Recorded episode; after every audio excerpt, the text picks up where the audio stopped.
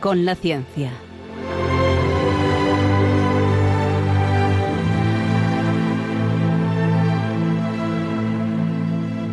Dirigido por Javier Ángel Ramírez.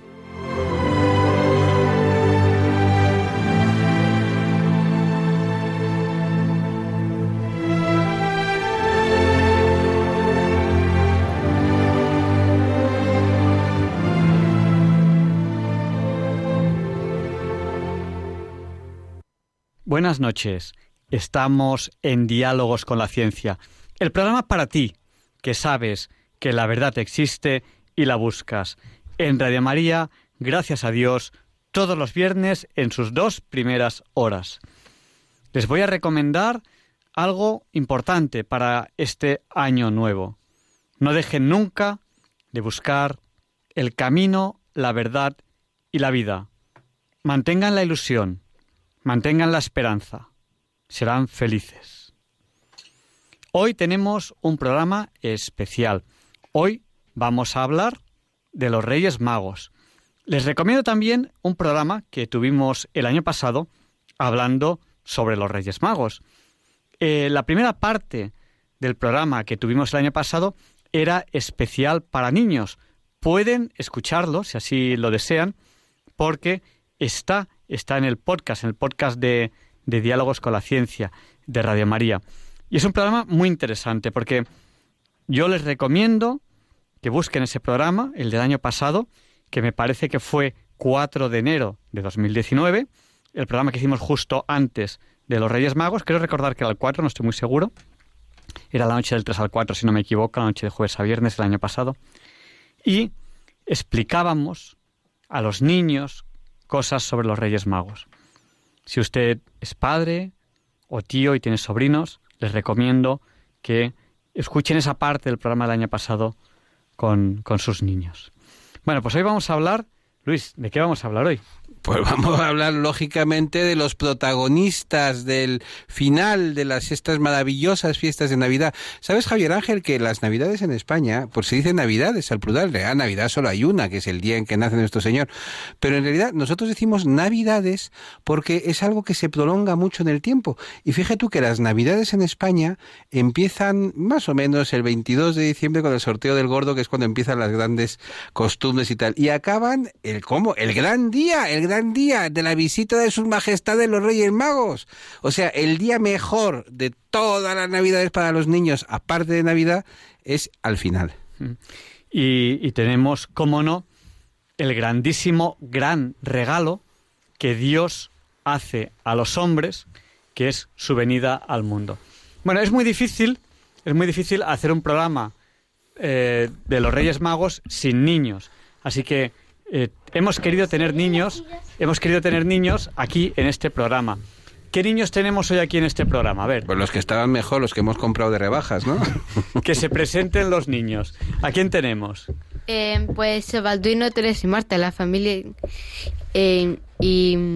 Bueno, a ver, ¿tú, ¿tú quién eres? Balduino. Balduino. Bueno, cuéntanos algo sobre los Reyes Magos.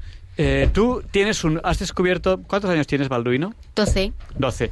Y tú has diseñado, has diseñado, no, no tienes doce. Quiero decir trece, eso, que me he se le, se le olvida los años que tiene, tiene trece años. Y tú has diseñado un método para, de alguna manera, mostrar a todo el mundo a los Reyes Magos. Lo diseñaste el año pasado. Cuéntanos, ¿cómo ibas a demostrar a todo el mundo que los Reyes Magos venían el día de los Reyes Magos? El año pasado. Sí, dijiste, cuando yo sea padre, no voy a llevar regalos a mis niños y así demostraré que los traen los Reyes Magos. ¿No te acuerdas? Eh, bueno, me suele haber dicho algo por el estilo de, de cuando de que eso era para demostrar eh, que los Reyes Magos existen, pero entonces era un niño, así que yo ya no me acuerdo lo que decía cuando era un niño. Bueno, fue el año pasado, tampoco eras tan niño. Eso hace mucho tiempo, hace mucho tiempo. Bueno, y Luis, ¿a quién vamos a entrevistar hoy para hablar de los Reyes Magos? Pues mira, vamos a entrevistar a una eminencia académica que es nada menos que don Federico Fernández de Buján, que es romanista, catedrático de Derecho Romano, miembro de la Academia, de la Real Academia de Doctores, que es también un colaborador asiduo de los medios de Radio María y del diario ABC y de otros medios. Escribe. ¿Sabes quién habla mucho de Federico siempre? ¿Quién? Em, el señor Daimiel. Ah, claro, Leonardo Daimiel. Leonardo Daimiel muchas veces lee algún texto de Federico Fernández de Buján, pues son textos cortos y son textos con enjundia, son textos bonitos y que hablan de Dios y que hablan de los hombres y que hablan de la familia y que hablan de lo que hay que hablar.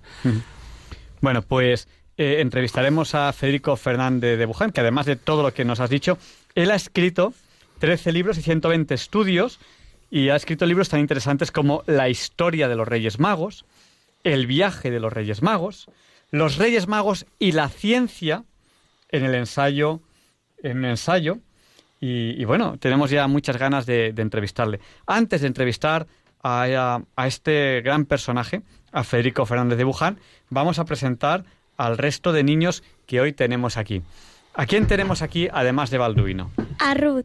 Ruth, cuéntanos, ¿qué, qué ilusión tienes tú con los Reyes Magos? Pues la verdad es que me gusta mucho que vengan y dejen regalos. Y las cabalgatas también. ¿Qué pasaba en el colegio con los Reyes Magos? Pues que cuando venían a visitar a los, a los pequeños, em, nos llamaban por portería a los cuatro y venían aquí y nos decían y nos hacíamos fotos con ellos. O sea, los Reyes Magos se hacían fotos con, con vosotros cuatro. ¿Y por qué con vosotros cuatro? Pues no sé, es algo de que tú no les conoces o algo así. No sé, o, porque a lo mejor erais los niños de la, de la radio o algo, algo así. Bueno. O sea, que tenían enchufe. Tenían enchufe. Niños, si seguís desmontando los micrófonos, no vais a poder eh, hablar en directo. Los micrófonos tienen que estar en su peana sin tocarse. Bueno, ¿y a quién más tenemos aquí en este programa especial para los Reyes Magos? A Teresa. ¿Alguna historia que quieras contarnos sobre los Reyes Magos? Ahora mismo no se me ocurre nada. Pero sí sobre el día de Navidad. ¿Qué pasa el día de Navidad? Es mi cumpleaños. ¿Cómo, cómo? A ver, cuéntanos otra vez, que no nos hemos enterado. Que es mi cumpleaños. El día de cumpleaños, el día de tu cumpleaños coincide con el cumpleaños que los cristianos celebramos el cumpleaños del Niño Jesús. ¿Por qué es tan importante el cumpleaños del Niño Jesús? Porque es cuando Dios realmente ya sale de María y pasa a formar parte, vive, vive, vive una historia como la nuestra. Dios decide vivir una historia como la nuestra. Yo no soy sacerdote, seguro que un sacerdote nos lo puede contar mucho mejor, pero desde luego es algo auténticamente maravilloso. Que Dios decida en su propia carne, en su propio ser, experimentar una vida humana. Bueno, y nos queda un niño por presentar. ¿Quién nos falta? Marta. Marta, ¿tú cuántos años tienes? Ocho. Ocho. ¿Qué te ha pasado, Marta, en la cara? Que tienes una herida. Que me caí en los scouts. Se cayó en los scouts. ¿Alguna, cuéntanos alguna historia, que experiencia personal tuya con los Reyes Magos. Eh, pues ahora mismo no he tenido ninguna de momento. ¿Has escrito carta a los Reyes Magos? Sí. ¿Has pedido todo para ti o también para otras personas? También para otras personas. Sí, ¿para quién has pedido? Para Teresa. Ah, qué bien, qué bien. Bueno, pues nada, pues niños, yo creo que, va, siendo hora de que, de que pasemos a la entrevista de la semana. ¿Y sabéis qué sintonía ponemos para la entrevista de la semana? Bueno, luego le daremos la posibilidad a los oyentes, si quieren, de que os pregunten algo a vosotros, a, los niños, y les daremos eh, la posibilidad de que entren por teléfono. Bueno, antes, antes de, pasar a la entrevista de la semana, tenemos que agradecer pues un montón de cartas que nos están llegando ahora en Navidad. Eh, a María del Coro, que nos ha enviado eh, un Christmas y se lo agradecemos muchísimo. A María Elvira, que nos escribe desde La Coruña. María del Coro nos escribe de San Sebastián, María, María Elvira nos escribe desde La Coruña y nos pregunta por un libro Seducidos por la muerte. Bueno, pues tengo que decirle que ese libro está agotado. Nosotros también, eh, habiendo recibido su carta, hemos intentado comprarlo por internet y ahora mismo ese libro está agotado. Es un libro muy interesante del que hemos hablado alguna vez, pero ahora mismo está agotado. Y bueno, también hemos recibido carta de, bueno, hemos recibido eh, una carta muy bonita de, Amalia, de Toledo, y hemos recibido de Pilar de Coria un montón de regalos para los niños que, que, os han gustado, os han gustado mucho, ¿no? Niños, a ver, que estáis despistados. ¿Qué tenéis que decirle a María del Coro que nos ha enviado un paquete con muchas cosas? ¿Qué tenéis que decirles? Pues que muchas gracias. ¿Qué os ha enviado? Eh, un montón de galletas. ¿Y, qué hacéis con las galletas? ¿Las coméis? ¿Os gustan? Sí. ¿Dónde están esas galletas? No las he visto, porque no las he visto, que si las llego a ver, nos quedáis sin galletas. Si las llega a ver Luis, os quedáis sin galletas. ¿a que Pues no? es las que a mí me encantan. Bueno, pues y a mí... Yo no me había enterado de que eran suyas, creía que los había comprado ¿Qué mi va? madre. ¿Qué va? Como ¿Qué estoy va? ya afuera. Nada. Claro, tú, tú es que es que Balduino estaba fuera, entonces y Balduino no se ha enterado que llegaban las galletas. Pues nada, muchísimas gracias, agradecemos muchísimo a Pilar. Ya las mo- ¿Quién ha hecho las galletas estas? Las ha hecho las monjitas Sí. con, con sus manos. Pues agradecemos a las monjitas que, que hayan hecho las, las galletas y a Pilar que nos las haya enviado. Muchísimas gracias, Pilar. Un abrazo muy fuerte y vamos ya a la entrevista de la semana. No, no, la entrevista de la semana no empieza con esta sintonía, empieza con esta otra.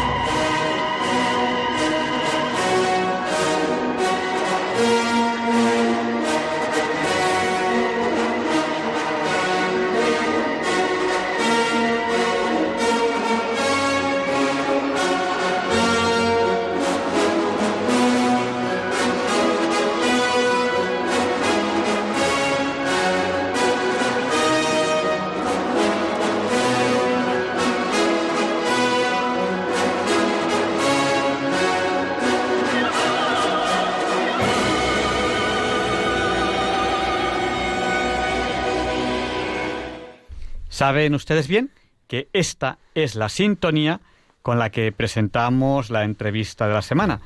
Y hoy, ¿a quién tenemos aquí, Luis? Pues mira, tenemos un experto sobre Reyes Magos y sobre cabalgatas, que es don Federico Fernández de Buján. Y no sé si te has fijado que siempre ponemos la cabalgata de las Valquirias. Pues bueno, pues vamos a hablar de otra cabalgata, que es la de sus majestades de Oriente, los Reyes Magos. Y tenemos con nosotros a Federico Fernández de Buján, que es una autoridad en el mundo del derecho romano, que es catedrático de Derecho Romano en la UNED, miembro numerario de la Real Academia de Doctores, autor de un montón de libros, entre los cuales varios libros sobre qué? Sobre los Reyes Magos, por ejemplo, Historia de los Reyes Magos, El viaje de los Reyes Magos o un ensayo en el cual él escribe sobre los Reyes Magos y la ciencia. Eh, unos temas interesantísimos. Eh, buenas noches, don Federico. Muy buenas noches, encantado de estar con ustedes. Bueno, pues yo creo que es la persona ideal, la persona adecuada para hablarnos de los Reyes Magos. Bueno, ni ideal ni, ni ideal ni adecuada, es la persona. Punto, ya está, la persona. Bueno, usted ha escrito Demasiado es eso. eh, estos libros, si no me Estoy equivoco. encantado de estar en Radio María, que hace tanto bien a tanta gente. Muchísimas gracias. gracias. Tanto bien a tanta gente. Dios les bendiga y les guarde. Eh, bueno, no, no, no se olviden de rezar por nosotros, que, que, que también lo Parece necesitamos. bien, se lo pediremos a los magos. Muchas gracias. Bueno, eh, usted ha escrito libros sobre, sobre los Reyes Magos. La gente no suele escribir sobre los Reyes Magos y usted sí lo ha hecho. Estos libros han tenido muchísimo éxito. De hecho, eh, a fecha de hoy creo que están todos agotados, creo. Eh, ¿Qué ha querido usted transmitir con estos libros sobre los Reyes Magos? Bueno, el primero se titula Historia, eh, cuando mis gemelas, que una se ha casado en octubre y la otra se me casa en febrero, que hoy tienen 29 años. Cuando tenían 5 o 6, fui a una librería, pedí un libro sobre los Reyes Magos, me dijeron que no había, consultó un librero de los que saben de libros, no de los que venden libros igual que venden zapatos, pues eh, consultó sus bases de datos en aquel entonces, etcétera, que no sé cómo lo haría porque no había los medios que tenemos hoy, y me dijo, bueno, es que no, no, no hay nada.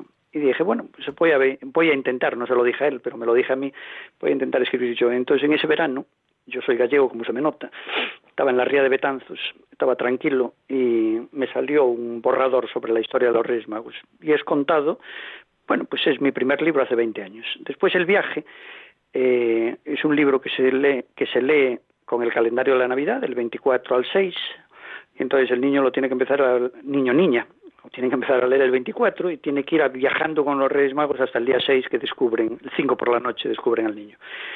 El otro es un libro también escrito hace 25 años, todos están agotados, aunque yo creo que en Amazon y esas cosas, a través de libreros de viejo, de lance, son de oportunidad.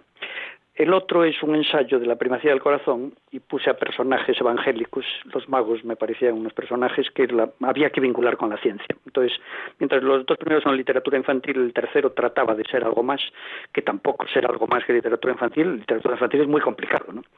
Pero bueno, lo que trataba es de decir que los magos descubren a Dios a través de su conocimiento y por lo tanto son sabios, ¿no? Eso es lo que quise más o menos decir. Sí, eh, tiene un poquito de, ruido de fondo. A lo, mejor el cable del teléfono se, se, está moviendo un poco. Pero bueno, no, se preocupe usted. Seguimos, seguimos con la entrevista y si hay mucho ruido, pues le llamaríamos a, otro teléfono o algo así.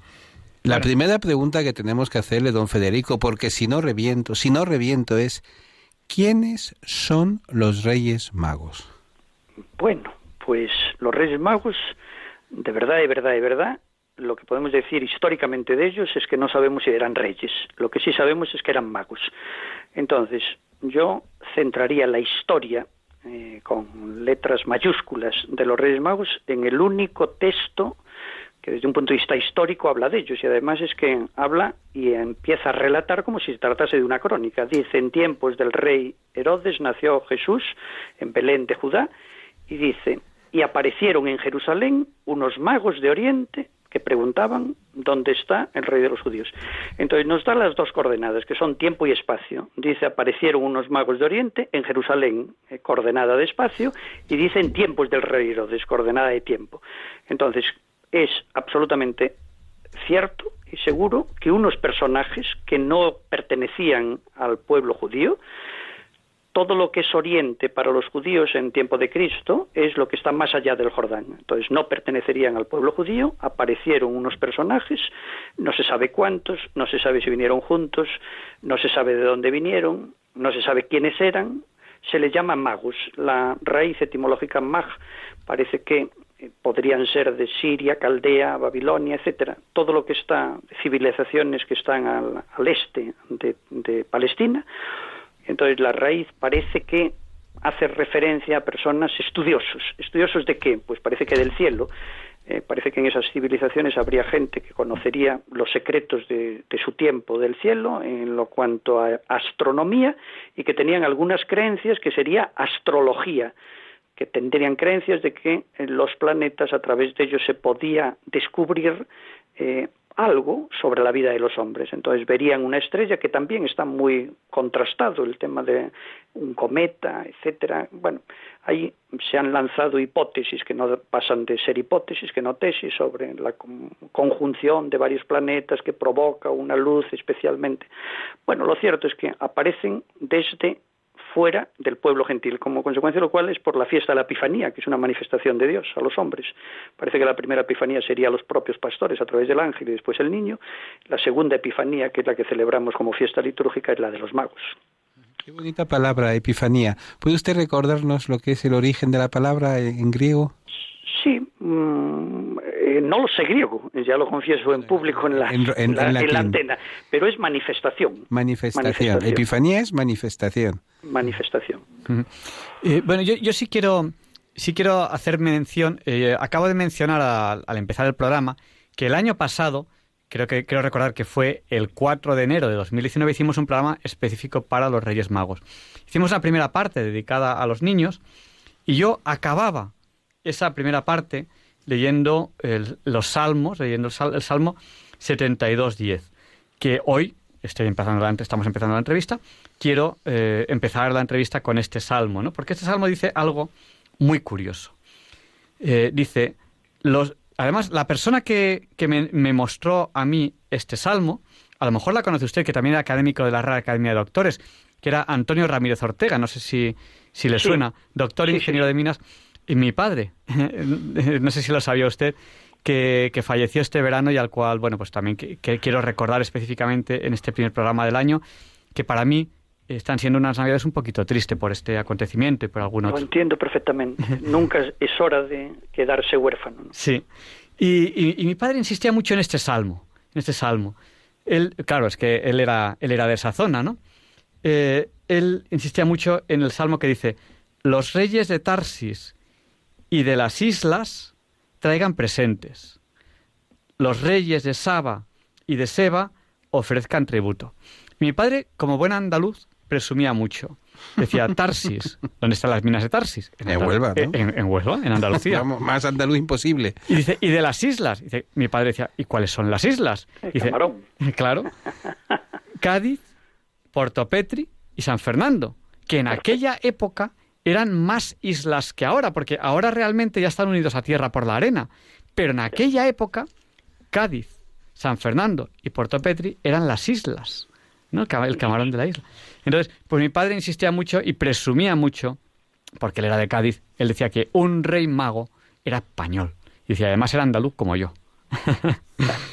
y además, aquí me parece sí me... preciosísimo. Sí, además, aquí, Enternecedor. sí, además aquí sí menciona la, la, palabra rey, ¿no? O sea que cuando, Eh. cuando hablemos de, de España como tal, esta tierra de María, podemos estar orgullosos, porque España es una tierra muy bíblica, es tierra de María. Es la- Me, la- me encanta lo que dices, me encanta lo que dices porque además te voy a decir una cosa que le va a producir una honda emoción a don Federico. Han encontrado monedas, monedas en Sicilia, en una localidad de Sicilia, acuñadas por los descendientes de mercenarios que venían de España al servicio de, no recuerdo qué general romano, y en esas monedas acuñadas está la palabra hispanorum. Fíjate Bueno, tú. yo creo que serían los Balbo, ¿eh? Que son gaditanos. Pues esto es, una de- dinas- del siglo... Es una familia muy importante, muy en tiempo importante. de César y se mantiene durante todo el Principado, los Balbo. Ca- Cádiz eh, fue una... Cádiz, Gades, fue una población de las más importantes. Bueno, yo siempre he defendido que la Bética es la más esplendorosa de las provincias de la Hispania romana, que son siete provincias, Tarraconense, Cartaginense, Bética, Lusitania, Galicia, Baleárica y Ma- Mauritania Tigertina. La Bética es la más esplendorosa, la que produce mu- más esplendor a Roma desde el punto de vista material, intelectual, humano, de emperadores, etcétera, de personajes, eh, evidentemente, sin, sin duda ninguna. Ujú. Bueno, es- Maravillosa Bética, llamada así por el río. estamos... A lo eh, mejor habrá, habrá aficionados del Betis que no sepan que los romanos le llamaron a su río Betis. Estamos en Diálogos con la Ciencia, en Radio María, entrevistando a Federico Fernández de Buján. Él es romanista, es catedrático, de Derecho, es académico de la Real Academia de Doctores, pero hoy le estamos entrevistando porque él es autor de varios libros sobre los Reyes Magos. Historia de los Reyes Magos, El viaje de los Reyes Magos, Los Reyes Magos la Ciencia, que es un, que es un ensayo. Y bueno, le queremos preguntar muchísimas cosas. ¿Qué, El salmo eh, se utiliza hoy en la liturgia de Epifanía. ¿eh? El salmo 72 es el que en la liturgia del 6 de enero siempre se lee ese salmo, que se trae a colación, eh, no es un salmo que haga para nada referencia a los magos, para nada, de nada, de nada, pero se trae a colación siempre en la liturgia. Y la Iglesia es muy sabia y si lo hace, pues evidentemente tiene sus razones para hacerlo. ¿no? Bueno, pero en el Salmo sí menciona la palabra reyes y, Sí. y quizá por eso se han juntado, se han juntado esos dos conceptos reyes y magos en, en una no, sola no, es muy anterior. Eh, Lo de la, la vamos, la utilización del salmo en la liturgia es muy posterior. Vamos a ver, la, la cristiandad desde siempre ha querido dotar de realeza a esos magos. Es decir, porque la realeza evidentemente supone un estadio superior y una condición singular, ¿no? Entonces, desde muy temprano, eh, el arte iconográfico eh, les ha puesto corona pero se los ha puesto por veneración, por reverencia hacia ellos, por admiración, entonces los ha coronado como reyes, sin que haya nada desde el punto de vista escriturístico o bíblico que pueda apoyar eso. Pero a mí me parece bien. Eh, eh, se produjo un escándalo hace tres o cuatro navidades cuando eh, Benedicto, maravilloso Papa Benedicto, publica su Jesús, el tercer volumen, que es la infancia, y decía, en los evangelios no están el buey y la mula. Por supuesto que no están el buey y la mula, pero a continuación decía, pero ya, desde siempre, en la iconografía también, el niño aparece rodeado de un buey y una mula, porque si se le deposita en un establo, en un pesebre exactamente de un establo, ¿qué, dos animales habría en ese establo? Un animal de tiro, un animal de carga. El animal de tiro es la, el buey y el animal de carga es la mula. Por lo tanto, en todo establo que fuese un lugar donde hubiese animales para cultivar la tierra, tendría que haber un buey y una mula. Pero en los evangelios no se citan el buey y la mula, solo se cita la palabra pesebre. Bueno, interesantísimo. Eh, yo creo que los libros nos dicen cosas muy interesantes. Yo recuerdo cuando, cuando falleció, o sea, la, Biblia, la Biblia eh, no solamente es un libro que nos habla de fe, sino que de forma indirecta, aunque no es su objetivo, nos habla de muchas historias reales de, de, la época. ¿no? Eh, mi abuelo tenía un libro que se llamaba Y la Biblia tenía razón. Ese libro lo, lo rescaté yo cuando falleció mi abuela porque ya habían pasado todo el mundo por la casa de mi abuela a coger lo que fuese, porque la casa ya no iba a ser de, no iba a ser nuestra. Y yo fui el último que pasé por esa casa y me di cuenta que estaban ahí los libros de mi abuelo. Yo cargué el coche con todos los libros que pude. Iba, yo recuerdo que iba el coche hundido por la parte de atrás y ya no cabía un solo libro más. Y cogí el Sagrado Corazón de Jesús que nadie había, que nadie había cogido y que, y que ahora mismo, desde, desde aquel momento, lo tengo yo en, en la puerta de, mi casa. Igual que, que, he hablado del orgullo de, ser hijo de mi padre, que, le considero un sabio, es una persona a la que he querido de forma muy especial toda mi vida, también eh, tengo el orgullo de llevar la medallita con la que falleció mi abuelo, que mi abuela tuvo a bien, entre todos los nietos, dármela, dármela a mí eh, bueno, pues porque eh, de alguna manera eh, vio que, yo veía con, especial amor esa, esa, esa medalla escapulario, que no es que tenga valor económico, pero sigo llevándola todos los días de mi vida que puedo. Digo que puedo porque como navegante, cuando navego no puedo llevar medallas, porque ya me ha pasado intentar llevarla en el barco, romperse la cadena, caerse al agua, lanzarme yo al agua y rescatarla milagrosamente. lo que es milagroso es que no se haya seguido el barco y tú te hayas quedado en medio del agua. Estábamos en puerto en ese momento, pero me lancé al agua porque yo por esta medalla, vamos, hay que lanzarse al agua, me lanza al agua. Oye, hay, para mí hay un misterio que no sé si nos puede resolver don Federico, porque es totalmente colateral. yo, voy a preguntarle por, la historia real, o sea, ¿qué, qué ah, ah. Porque estoy hablando, estoy soltando todo este rollo para hablar de, para hablar de, que, de que la Biblia indirectamente nos habla mucho de historia. ¿Qué datos, qué datos más o menos históricos sabemos de los Reyes Magos? ¿Qué podemos saber? Bueno, le decía que eh, de los cuatro evangelios, el único que los menciona como magos de Oriente es Mateo. Lucas, que nos transmite el Evangelio que se llama de la infancia, antes de entrar en la vida pública, Cristo, el, evangelista que relata y que de ello se deduce que tiene contacto con la Virgen, porque vamos a ver, eh, ¿quién hubiera podido saber lo que el arcángel Gabriel le dice a la Virgen si la Virgen no lo dice? Porque solo se lo dice a ella, ¿no? Evidentemente, salve, mm, alégrate, llena de gracia, que es un sustantivo, llena de gracia, eh, el Señor es contigo, ¿no? Bueno, pues esas cosas solamente las, las cuenta Lucas. Por eso Lucas también Juan, evidentemente, que es el apóstol elegido por el Señor para dejarle la custodia de la Virgen, pero Lucas tuvo que tener unas confidencias muy especiales con nuestra Santísima Madre. Pero no cuenta, ni, habla para nada de los magos. El único que habla de los magos, que es el único texto que podemos citar como una fuente histórica, porque está muy superado todas las posiciones iluministas, que no tenían nada iluministas, que eran oscurantistas, que hablaban de que eh, los evangelios eran relatos eh, que iban pasando de tradición en tradición y que no guardaban ninguna correspondencia con la realidad porque se habían escrito el primero de ellos 150 años. Hoy se sabe de sobra que el relato de Marcos es casi contemporáneo, con lo mejor eh, finales de los 50, los 60, etcétera. O sea que, que los evangelios, como dijo usted muy bien, no se pueden tomar porque tampoco los evangelistas querían hacer eso como rigurosamente eh, referentes históricos, pero que tienen una base histórica profundísima. Y evidentemente cuando cuenta eh, la llegada de estos personajes, que les llamo personajes porque no sé cómo llamarles, ¿no? Que llegan a Jerusalén, capital del reino, ¿no? De Palestina, exactamente dentro de Palestina, Judea, porque Palestina está dividido en Galilea, Samaria, Judea y Dumea, cuando Herodes el Grande es la máxima extensión territorial de Palestina. Y son cuatro regiones muy distintas. La principal, Judea, la capital de Judea, Jerusalén, ¿Dónde está la corte de Herodes el Grande? En Jerusalén. Cuando muere Herodes el Grande, ¿qué hace? Dividir en cuatro partes y por eso se llaman tetrarcas. Un hijo suyo es Herodes Antipas, que irá a Galilea, otro hijo suyo es Arquelao, que solo reina durante seis años en Judea, en Jerusalén, porque los judíos le piden a los romanos que lo eche y lo destituye eh, Octavio Augusto y manda allí a un legado imperial, que después será un, predecesor de Poncio Pilato, cuando está reinando en Roma, reinando entre comillas, mandando en Roma, Tiberio, que es el sucesor de... Bueno, ¿y qué son los magos? Pues unos personajes que llegan a la capital de Judea, guiados por una estrella, que es de origen incierto, pero que parece que es un designio divino, que a través de su ciencia Dios aprovecha el conocimiento científico que tienen para hacerlos llegar a Jerusalén y preguntar dónde está el rey. Y no hay más, no hay más. Son de Oriente, no se sabe cuántos son. Después viene la tradición, que eso es otra cosa, que de la cual podemos hablar o no, pero la historia se queda ahí unos personajes que llegan a Jerusalén de Oriente, fuera del pueblo judío, y que llegan preguntando dónde está el rey de los judíos en tiempo de Herodes. Espacio, tiempo. No hay más.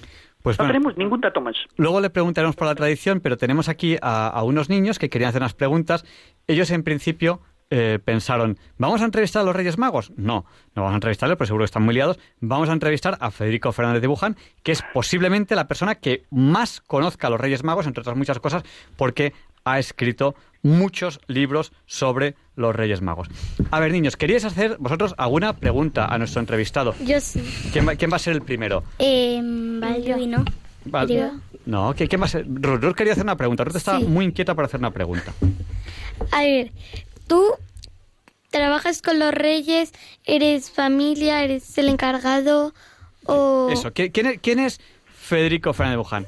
¿Es amigo de los reyes? ¿Es, el encargado? ¿Es familia de los reyes? ¿Quién es? No, no, no, no tengo la suerte de trabajar con ellos. Eh, solamente soy una persona que eh, los he tratado de conocer. Eh, he leído muchas cosas que se han escrito sobre ellos.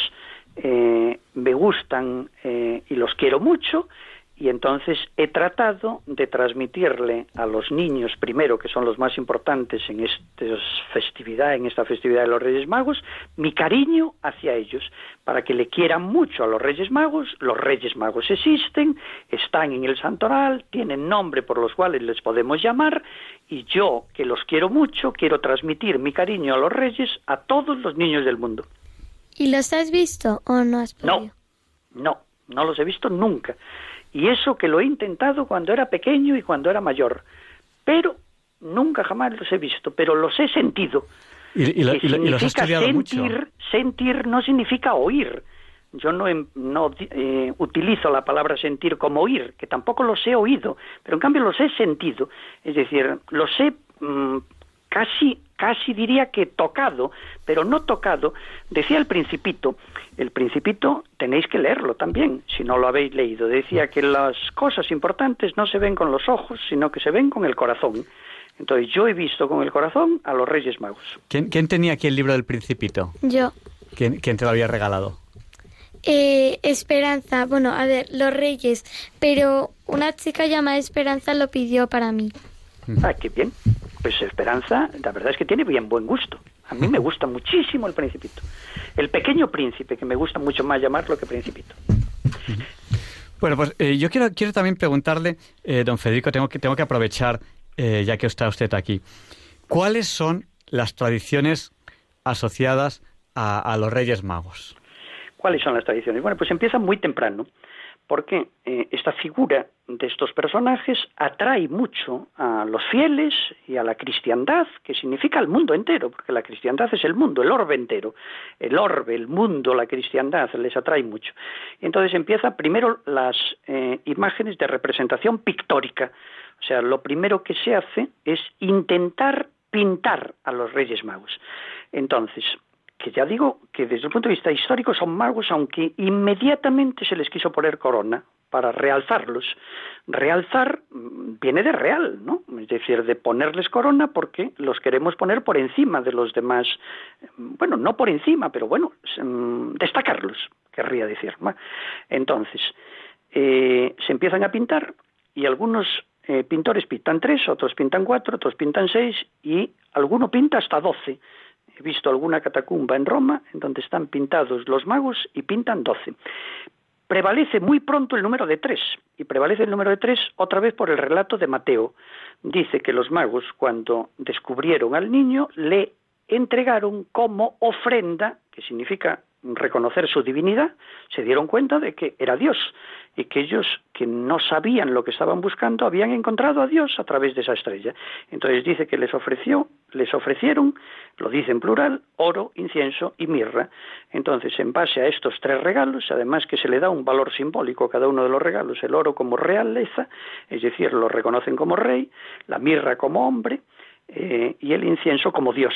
El incienso es una sustancia que se utiliza para alabar eh, en la antigüedad a los dioses y nosotros que creemos en el único Dios, que es el único verdadero, pues para alabar a Dios. Entonces se le reconoce como rey, se le reconoce como hombre, se le reconoce como Dios.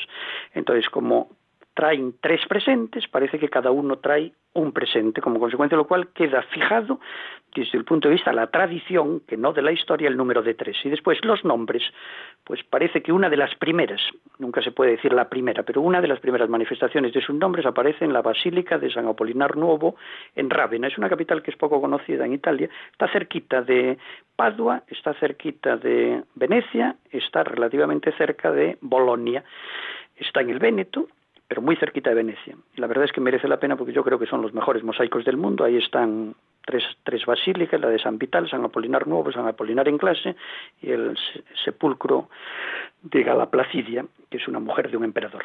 Bueno, pues ahí aparece en la Basílica de San Apolinar Nuevo, aparece la Virgen con el niño, siempre la Virgen con el niño. Otra de las cosas que es muy interesante es que en el Evangelio de Mateo dice que los magos encontraron al niño en brazos de su madre, en brazos de su madre. Es muy probable que, lo, que encontraran al niño más de un año más tarde de nacer. ¿Y por qué más de un año más tarde? Esto sí que es un dato histórico, que me preguntaba usted sobre historia. Porque cuando los magos no siguen la instrucción del rey Herodes, que les dice, id a eh, a encontrar al niño a Belén y cuando lo encontréis decidme dónde está para ir yo a adorarlo, que no quería adorarlo, sino que quería matarlo porque consideraba que era un rival a su realeza, pues entonces cuando ellos traicionan la instrucción, bien traicionada, la instrucción del rey que quería asesinar al niño, y se vuelven por otro camino, que es como acaba el relato de los magos, se volvieron a su país por otro camino, es cuando Herodes enfurece y ordena la matanza de los inocentes, que dice que se maten a todos los niños que habían nacido en Belén y sus alrededores de dos años para abajo. Sanguinario era, por supuesto, y mucho, pero tanto como si lo hubieran dicho los reyes. Y dice a, continuación el relato evangélico, según el tiempo aparición de la estrella, tal y como le habían dicho los magos como consecuencia de lo cual los magos le tienen que haber dicho que apareció la estrella más allá de un año para mandar matar a los niños de dos años para abajo. Así lo describen y lo explican todos los escrituristas, todos los estudiosos de las Sagradas Escrituras dicen que es muy probable que el viaje, el viaje desde sus países de origen hasta Belén hubiese tardado bastante más de un año. Entonces llegan y ven al niño en brazos de la madre y entonces no está en el, en el relato evangélico San José. San José podía estar en cualquier otro sitio en ese momento que llegan los magos, no está, o está y lo omite eh, Mateo, no lo considera importante y por consecuencia de lo cual dice que encontraron al niño en brazos de la madre. Entonces, bueno, al final prevalece el número de tres y después los nombres aparecen, uno de las primeras manifestaciones es en Rávena, en la basílica, que pone Gaspar el primero, Melchor el segundo y Baltasar el tercero. Y el que los describe es Veda, un santo venerable, el venerable Veda, en el siglo XII, que además de utilizar ya los nombres de Melchor, Gaspar y Baltasar, que es el que llegaron, hasta hoy, esos nombres, pues los caracteriza y entonces pone a, Melchor como bastante mayor, anciano, con largas eh, barbas blancas, a Gaspar como una persona aguerrida, fuerte y de tez cobriza, cierto, un poco, y a Baltasar negro, mm, joven también. Entonces también se dice que pudieran ser o la figuración de las tres edades del hombre, que sería anciano, maduro y joven, o la figuración de los tres continentes por entonces conocidos, que son África, Asia, Europa. Bueno, un, te- un tema Eso es inte- lo que hay. Mm, Un tema interesantísimo. Tenemos muchísimas preguntas, pero el tiempo en la radio pasa volando. Así Sí. que queremos abrir el micrófono a los oyentes, pero justo antes de abrir el micrófono a los oyentes, que enseguida les haremos el número de teléfono, eh, pues vamos a, a- a coger alguna pregunta más de los niños que nos están pidiendo eh, preguntar. Eh, bueno, tiene una pregunta Balduino y otra Teresa, las hacemos a la vez y, y abrimos el micrófono a los oyentes. Teresa, di- dinos. Que ¿Desde cuándo tuviste la pasión ah, de los Reyes Magos? Bueno, una buena pregunta que ahora responderemos a Teresa. Y Balduino, ¿tú qué querías preguntar? En que, em, bueno, eh, los Reyes Magos em, son muy famosos entre los niños, ¿no? Sí, Aunque es verdad que algunos de ellos están dejando de creer, se creen que son los padres, cosa Sí. que, que nosotros sabemos que no es verdad. Pero, em, ¿por qué los Reyes Magos eh, no sabemos cómo es? O cara, me refiero a que, ¿por qué no son en plan famosos? Os, eh, normales es en plan, em, es como Dios en plan, sabes que está ahí, pero no se puede ver. Son unos famosos que no se sabe nada, se sabe poquísimo sobre cómo son, pero sabemos que, en plan, lo único que sa- sabemos es más o menos cómo son y que reparten regalos. En plan, por ejemplo, porque yo en Twitter no aparecen cosas en plan, y este es el parkour que hacen los ríos magos para atravesar todo el mundo en una noche, o su cara o algo. En plan, ¿por qué se sabe tan poca información sobre ellos? Bueno, yo, creo que Balduino, también un poco lo que nos está planteando es esta, pregunta que nos hacemos todos, que es ¿qué, qué le diría nuestro entrevistado a los padres en relación pues a, a, bueno por lo que nos cuenta Balduino, que él sabe que los Reyes Magos son los Reyes Magos, ¿qué le diría usted a los padres? Y creo, no, no sé si, si Marta quiere hacer otra pregunta, ¿tú Marta quieres No, hacer una eh, me refiero a que por qué Sí. no sabemos casi nada de cómo son. Sí, sí, pues ahora, ahora te respondemos Balduino. ¿Y Marta quiere hacer otra pregunta, Marta? Sí, Dime. que es que, que tiene que ver eh, Papá Noel con la Navidad. bueno, eh, don Federico sabe mucho de los Reyes Magos, no sé si sabe tanto de Papá Noel. Bueno, pues Federico, respondemos a los niños y, y si le parece bien abrimos el micrófono a los oyentes que seguro que quieren hacernos mucha pregunta a, ustedes o, a los niños. Eh, muy bien. Bueno, vamos a ver. Eh, por estos maravillosos jovencitos que nos ponen en aprieto los adultos porque saben mucho más que nosotros, porque hablan también con el corazón. Evidentemente, Dios se, de- se descubre mucho más a ellos que a nosotros. La mayor parte de las preguntas que os hacéis nos las seguimos haciendo nosotros de mayores y no las sabemos responder. Pero no hay que racionalizar todo. Racionalizar significa eh, cuando rezas el credo, que lo rezarás cuando vas a misa, si, no sé si estás en época de catequesis, si has hecho la comunión, si no la has hecho, etcétera, dices que Dios es eh, creador de todo lo visible e invisible. Eh, tú tienes un ángel de la guarda, que jamás en la vida lo has visto, ni jamás en la vida, salvo que haya un milagro, ¿eh? lo de jamás en la vida lo quito. Dice, cabe la posibilidad de que veas a tu ángel de la guarda, pero es bastante improbable, ¿vale? Es bastante improbable. Pero lo tienes, absolutamente seguro. Martita, eh, no me acuerdo cómo se llaman los otros dos niños, eh, tenéis cada uno un ángel de la guarda que está protegiéndoos desde el día que nacéis hasta el día que dejéis esta tierra y esperemos que vayáis al cielo y nos veamos allí todos. Bueno, y lo tienes. Eh, entonces, a los magos, sin ser ángeles, porque fueron unas personas que vivieron en el tiempo del niño Jesús, eh, eh, el niño Jesús los vio, la Virgen los vio, San José y los de Belén los vieron, el rey Herodes los vio y los quiso engañar. Y gracias a que ellos no se dejaron engañar, pues es por lo que eh, no le fueron a decir a, a rey Herodes que quería matar al niño Jesús dónde estaba. Aunque no los veas, están ahí, están ahí están. Y vienen todos los años. ¿Y por qué vienen todos los años? Porque como son personas que cada uno tenemos una misión en la vida. Entonces, uno tiene una misión que le encarga a Dios, otro tiene otra. Bueno, ellos tuvieron la misión de llevarle unos presentes al niño Jesús, descubrir en ese niño, que era un niño pequeñito, que no tenía nada, no podía nada, no sabía hablar, era casi recién nacido, descubrieron a Dios y entonces Dios les concedió el regalo y el don de que todos los años por estas fechas de Navidad, vinieran a la tierra a traer también regalos a todos los niños del mundo, porque el niño Jesús quiere a todos los niños, a todos, a todos, sin distinción de ninguno. Es decir, Dios viene para todos, para buenos y para malos. O sea, que no viene para los buenos, viene para todos. Entonces les concedió ese don. Entonces tú tienes que quererlos mucho, pedirles cosas, decirles también, además, que ha sido buena, porque los regalos se piden y se deben dar también como un poco también de recompensa. También a los niños que no se portan bien, también hay que darles regalos. No hay que darles carbón nada. Nunca jamás daría carbón a ningún niño, hiciera lo que hiciera. Pero pueden también decir, pues me he portado bien, he sido obediente, he estudiado, he ordenado mi cuarto, etcétera, etcétera. Entonces, lo único que tienes que hacer es quererlos. Y lo segundo, que es primero que tienes que hacer, es querer en ellos. Y nada más. Y no te preocupes.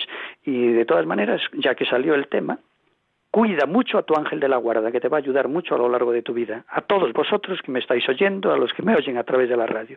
Cuidad muchísimo a vuestro ángel de la guarda, porque estar en contacto con él, que significa hablar con él, os va a proporcionar grandísimos beneficios en vuestra vida. Yo, que tengo 63 años y tengo ya nietos de 5 años, de 3, pues me he guiado mucho y me ha guardado mucho mi ángel de la guarda, al cual estoy muy agradecido por tantos favores que me ha hecho. Bueno, pues vamos a abrir el micrófono a nuestros oyentes. Eh, si quieren llamarnos ahora en directo al programa para, pues, para comentarnos lo que ustedes consideran oportuno, el número es el 91 005 94 19. Se lo repetimos, por si no tenían ustedes papel y lápiz a mano eh, 91 005 94 19. Oye, por favor, repítelo, que quiero oír tu voz, que es muy bonita. ¿Cómo es? Es el 91 005 94 19. ¿Cómo es? ¿Cómo es? Pues ese, ese número que acabas de decir, que nuestros oyentes apuntan ya, 91 005 94 19. Tenemos ya una primera llamada que está entrando ahora mismo. Me has quitado el ratón, Luis, me has quitado el ratón, no puedo dar paso a la llamada. A ver qué ratón tenemos aquí. No, ese no es, es el otro. Luis, me estás liando los ratones. Vamos a dar paso Odio los ratones. a esta llamada que tenemos aquí. Hola, buenas noches. ¿Con quién hablamos? Hola, muy buenas. Hablas con Martín Pisotti. Bueno, Yo quiero hacer una pequeña, una pequeña, un dato histórico eh, con relación a lo que ha dicho la persona que está ahí con vosotros. Creo que, y lo visité en este verano, en la Catedral de, Coron- de Colonia están las, las, las coronas de los Reliquias. Reyes Magos, si no estoy mal. En una arqueta, sí. En una, ahí se encuentra, ¿cierto? En, en la Edad Media se descubrieron eh, lo que pudieran ser los restos de los Reyes Magos. Eh, se Sí. trasladaron a la Catedral de eh, Milán y desde Milán las expolió eh, Barbarroja y se las regaló a la ciudad de Colonia, como consecuencia de lo cual llegó allí en una arqueta con los restos de los Reyes Magos y se construyó la bellísima Catedral Sí. de Colonia, que es una de las góticas más bonitas del mundo. Y se construyó para albergar la arqueta, que no estaba construida la catedral. Ah, ya, ya, qué bien. Eso, fue lo que pasó históricamente y está allí. Ya. Y la Jornada Mundial de la Juventud que convocó el Papa Juan Pablo II, el queridísimo Papa Juan Pablo II, Sí. y que no pudo llegar a celebrar porque se murió, la, la celebró, la primera JMJ que celebró Benedicto XVI, lo celebró en, en Colonia, y, y el lema de la JMJ es Hemos visto su estrella y venimos a adorarlo. Bueno, un tema, un tema interesantísimo. Vamos a seguir dando paso a los oyentes. Nos ha llamado también al 91 005 94 19 Isabel. Buenas noches, Isabel. Díganos, el micrófono es suyo. Hola, buenas noches. Díganos. Mi- mire, yo quería preguntarle una pequeña curiosidad sobre, mm, sobre la mula y el buey, porque yo tengo entendido, o por lo menos así me lo explicaban en el colegio, que cuando el ángel se le apareció a San José y le dijo no que se llevara a la Virgen a otro sitio, y ya iban con una mula. Mm, Le, le- le respondemos por la radio si usted quiere. sí, Yo se le puedo vale, lo responder si quiere. escucho. Sí. Muchas gracias. Gracias, Isabel. El Buenas programa noches. es muy bonito. Buenas noches. Gracias, Isabel. Buenas noches. Bueno, pues dí- ¿Quiere- díganos, don Federico. Bueno, vamos a ver. eh, eh, eh, eh, otra ser solo Mateo el que relata la huida a Egipto, solo Mateo, no lo relata nadie.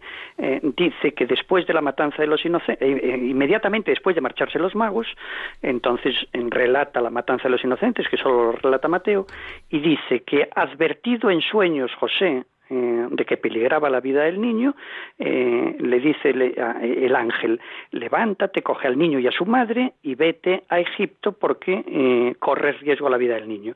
Y entonces San José se levanta, coge la... Ya saben que el Papa Francisco tiene en su habitación una imagen de, de José dormido, porque todas las mociones, llamadas mociones, que son inspiraciones, que recibe San José de parte de Dios siempre es en sueños. O sea, el pobre San José, decía un sacerdote que le oí simpático en una homilía, decía, le daría miedo quedarse dormido porque iba a recibir una instrucción del cielo para decirle, haz esto, haz aquello, ¿no? Entonces el pobre San José estaría siempre un poco en ascuas ante la posibilidad de recibir instrucciones, porque también cuando le dice que vuelva de Egipto, dice, eh, ya muerto el que atentaba contra la vida del niño, coge al niño a su madre y vuelve. Y dice, eh, quería ir a Belén, pero enterándose de que reinaba Yarquelao, se marchó a, Nazaret, que es de donde procedían ellos, que como consecuencia del censo se van a Belén, porque eran de la ciudad de David y eran descendientes de David, y en el censo se hacía cada uno según el origen de su familia, etcétera. Bueno, pues entonces, esta señora pregunta muy bien que siempre que hay representaciones de la Sagrada Familia huyendo en Egipto, evidentemente la, Virgen estaría con un niño recién nacido, pues lo lógico es que fuera eh, a, los, en una cabalgadura. Y la cabalgadura para las personas más humildes es una mula o un asno, ¿no? No un caballo. Y por lo tanto se imagina uno que no fueron los tres eh, andando todo el camino, sino que el pobre San José iría andando, y la representación iconográfica más corriente, y la Virgen iría con el niño en brazos y sentado en la mula. Entonces está perfectamente dicho por esta señora tan maravillosa que recibió unas enseñanzas tan bonitas en su escuela cuando era niña. Pues vamos a dar paso, después de haber respondido a esta pregunta Isabel, vamos a dar paso a Pura. Eh, buenas noches, Pura, díganos, el micrófono es suyo. Buenas noches, muchísimas gracias por el programa. Ha sido una delicia, una delicia. Me ha traído recuerdos de cuando yo era niña, de aquella ilusión de, recibir aquellos regalos tan modestos, porque yo nací el año 42, 41, bueno, el día de Nochevieja de 41. Vaya. Entonces, el 42. Y entonces, pues claro, los regalos eran tan, tan poquita cosa, pero con qué ilusión los esperábamos y cuánto queríamos a los Reyes Magos. Y entonces, pues me los han recordado ustedes, me han hecho pasar un rato muy grato, muy grato. Muchísimas gracias a usted y a los niños y a don Federico, bueno, a toda Radio María, que me acompaña muchísimo porque estoy sola, me he quedado viuda hace poco y me, da, me, acompañan muchísimo. Muchísimas gracias, buenas noches. Buenas noches. Muchas, gracias, muchas gracias, Pura, y, y nosotros y ya sabe que le vamos a cobrar peaje y ese peaje es que no nos olvide usted en sus oraciones. Muchísimas gracias. Pues eso está, eso está hecho. Gracias. Un abrazo muy Muchas fuerte. Gracias. Adiós, Buenas Marcos. Adiós, adiós. Y vamos a... Qué maravilla de mayores, qué maravilla de mayores. Es que tenemos lo- el, mejo- los me- el mejor público, el mejor radio oyente del mundo es el de Radio María. decir, nosotros tenemos radio, eh, eh, radio, radio oyentes de, de, vamos, de pata negra, pata negra.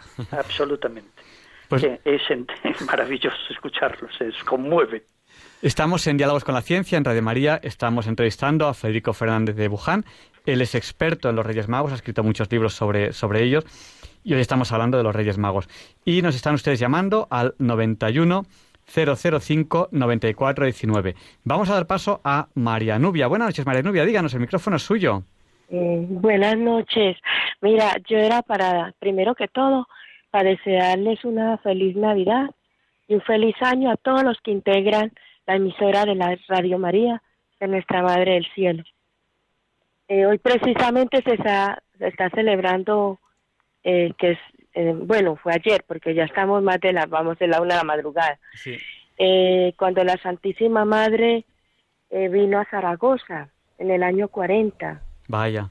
La, la Virgen del Pilar. Sí, la Virgen del Pilar, hoy, eh, o sea, el día 2, Mi- mire, yo- hace, hace unos momentos está celebrando el, eh, la visita a Nuestra Madre Santísima cuando vino a Zaragoza a darle ánimos a Santiaguito. Sí, mire, si, si ustedes, si ustedes por la noche ven a alguien arrodillado delante del pilar rezando el rosario, cabe la remota posibilidad de que sea yo.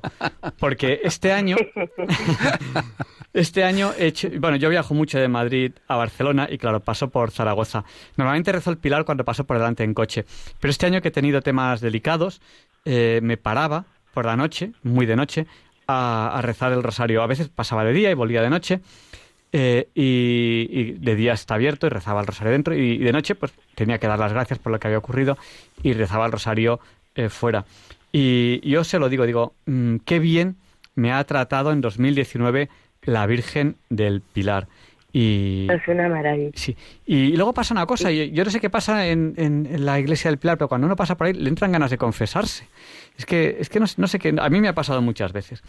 Pues nada, muchísimas gracias María, Sí. María Nubia. No, mira, no, la otra pregunta, lo que les iba a comentar era que después de los Reyes Magos, porque pues puede ser lo que está diciendo el profesor, que a ver, debe haber un rey mago de aquí, porque dice, vinieron de Occidente, de Oriente y de Occidente, y la Unión Europea es del o- Occidente, ¿no?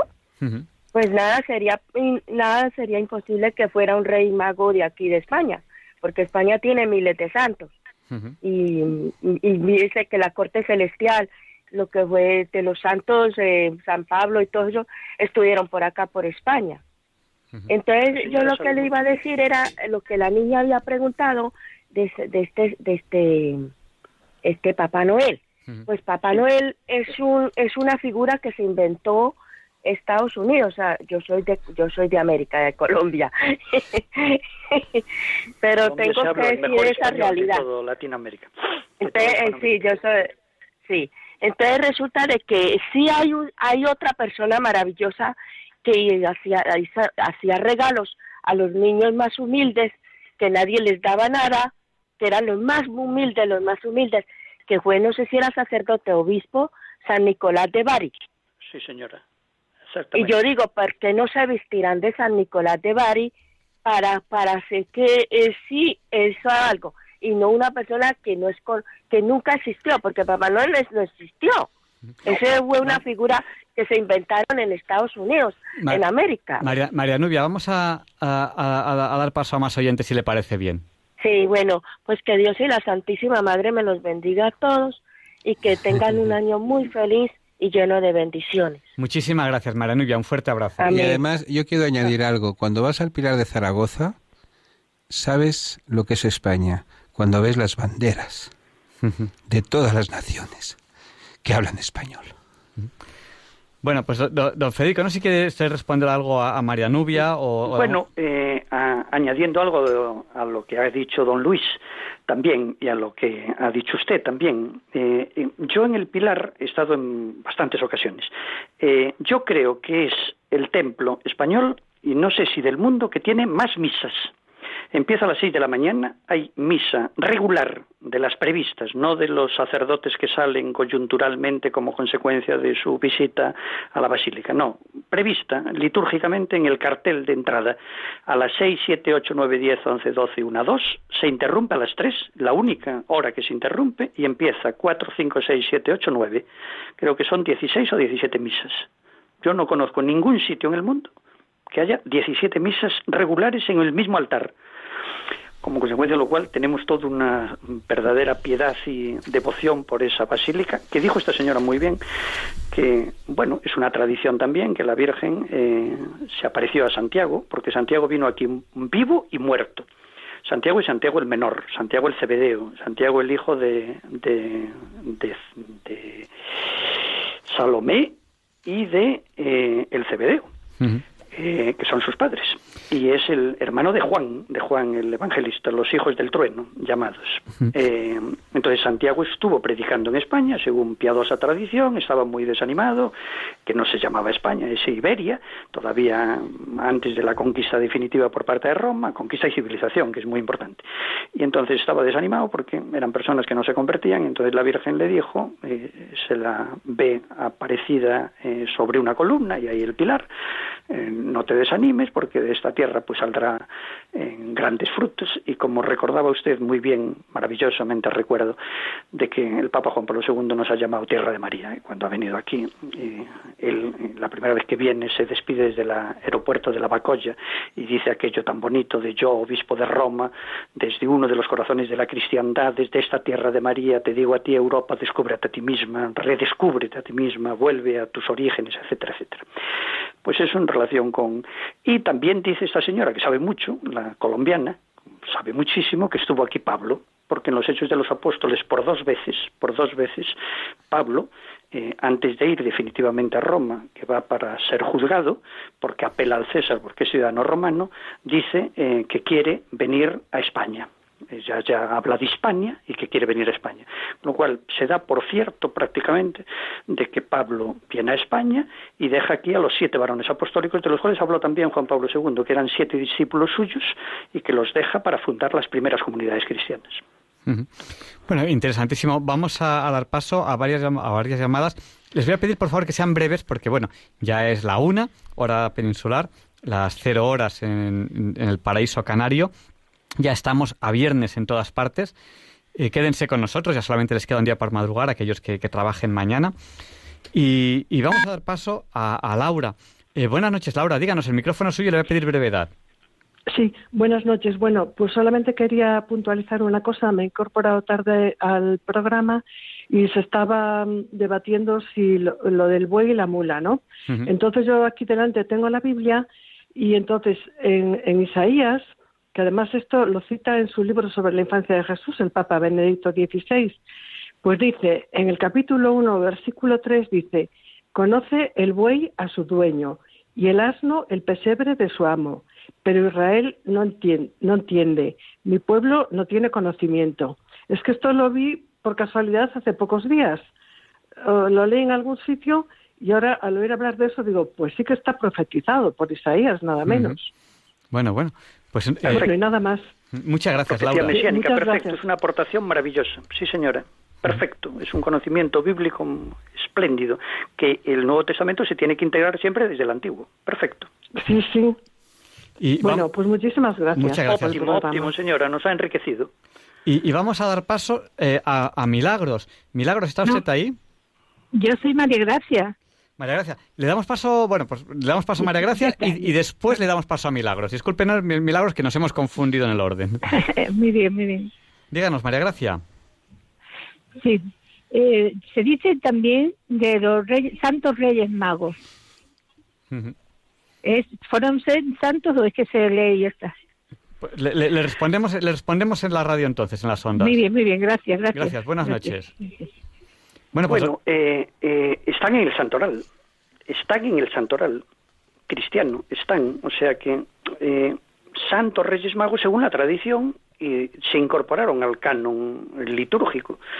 También los padres de la Virgen son Joaquín y Ana, no están en el Nuevo Testamento, están en unos evangelios apócrifos y están en el santoral.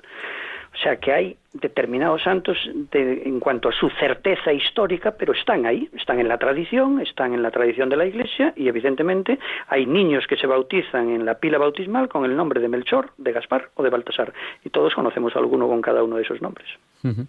Y vamos a dar paso a Milagros, que nos ha llamado también al 91 005 94 19. Buenas noches. Muy buenas noches, buenas noches a todos y muchas felicidades, feliz año nuevo. Gracias. Y mucha felicidad en la Navidad que, que nos queda. Y quiero decir una aportación, voy a ser breve, referente al, al, a lo que se ha dicho del ángel de la guarda. Pues verá, yo tengo un testimonio muy bonito del ángel de la guarda, porque yo mm, yo hablo con él y le digo cosas y lo tengo bautizado. Mi ángel se llama Maravillas, porque como no tienes eso. Y resulta de que yo, por medio de este ángel mío, pues le he querido transmitir al ángel de mi hijo un mensaje y efectivamente se lo transmitió. Y resulta de que, bueno, transmitírselo, pues que se enteró de, de lo que yo quería tener con él, que era que me llamara urgentemente porque le debía decir una cosa. Y así pasó. Y, y yo estoy muy agradecida a mi ángel. Y le digo a estos niños que están ahí que como dice este señor, que no me acuerdo ahora su nombre, que lo cuiden, que lo cuiden a la de la vara, que es maravilloso.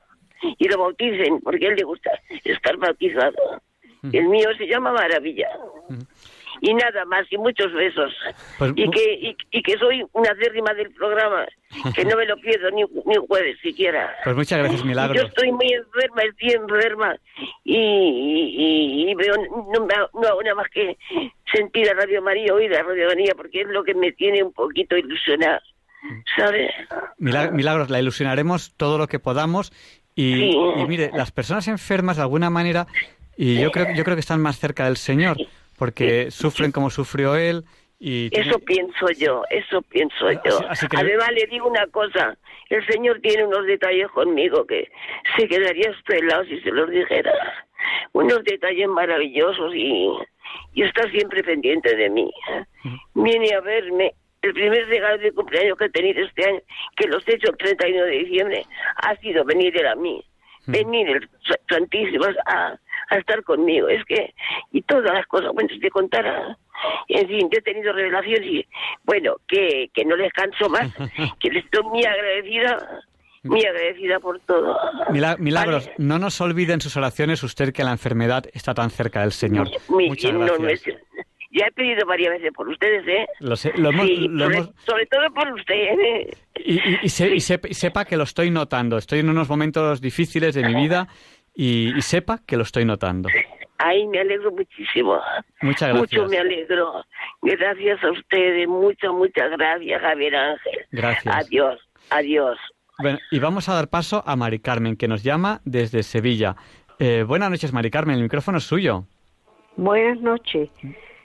Necesitaba saber si la Virgen del Pilar se apareció en, el, en la columna para no pisar tierra pagana. Pues no, no sé si sabemos responderle, pero lo vamos a intentar. No sé si hay alguien que sepa responder a esta pregunta. Muchas gracias, Mari Carmen. De nada, de Buenas nada, noches. Dios. Buenas noches. Pues yo no sé si don Federico sabe esto o habría que o algún oyente que sepa algo de teología nos puede responder a esta pregunta tan difícil. Diría que, que la Virgen no tendría ningún reparo en pisar tierra pagana, ¿no? Es más, estaría deseando pisar tierra Claro. pagana.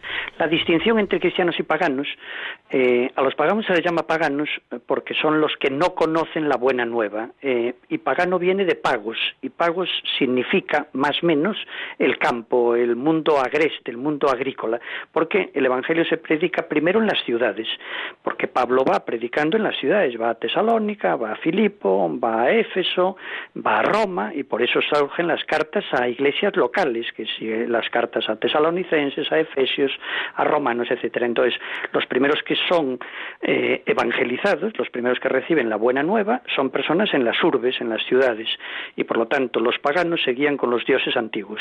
Pero Cristo dijo a sus apóstoles, id hasta los confines del mundo y anunciad el bautismo en el nombre del Padre, el Hijo, como consecuencia de lo cual estoy absolutamente convencido de que la Virgen estaría encantadísima. Es más, vino a esta tierra para que pasemos de paganos a cristianos. Entonces, no veo ningún sentido a entender que la simbología de que esté sobre una eh, pilar me gustaría más la simbología de que ella es el pilar de esta nación que hoy pues está pasando momentos muy difíciles, ¿no? Bueno, pues ella es el pilar de esa nación, ¿no? Es el pilar en el sentido de sustento, pero no por no pisar tierra pagana. Pues vamos a, a dar paso a, a Antonia, que nos llama desde Córdoba. Eh, buenas noches, Antonia. Díganos, el micrófono es suyo. Hola, buenas noches. Muchísimas gracias, como, como siempre. Una maravilla el programa. Y muchas gracias y muchos besos a los niños. Que, que vamos, que, que se merecen Está- está- están despistados nuestro los niños. cariño. Lo queremos, lo queremos. Están despistados los niños y no se da. Y, Yo bueno. no. Ah, bueno, Yo pues tampoco. Anda. Y Baldvino tampoco. Balduino, Balduino está cogiendo agua y no sé. Y, y no se sí, está es que acaba de venir de rellenar agua. Bueno, pues besitos para todos, besitos para ellos que son muy lindos. Y yo llamaba porque porque ya tocando el pilar ya me, me habéis tocado la, la fibra sensible. Yo yo viví enfrente del pilar de Zaragoza un poco de tiempo y y la he tenido como vecina. Me hizo un favor muy sencillito, pero muy grande para mí. Y no ha pasado un día hace ya, pues, cerca de 40 años, cua- 38 años por ahí que yo estuve allí. Y no me acuerdo, no pasa un día de, de que no la vea, que no le rece, de que yo la tengo aquí en mi casa por todos sitios.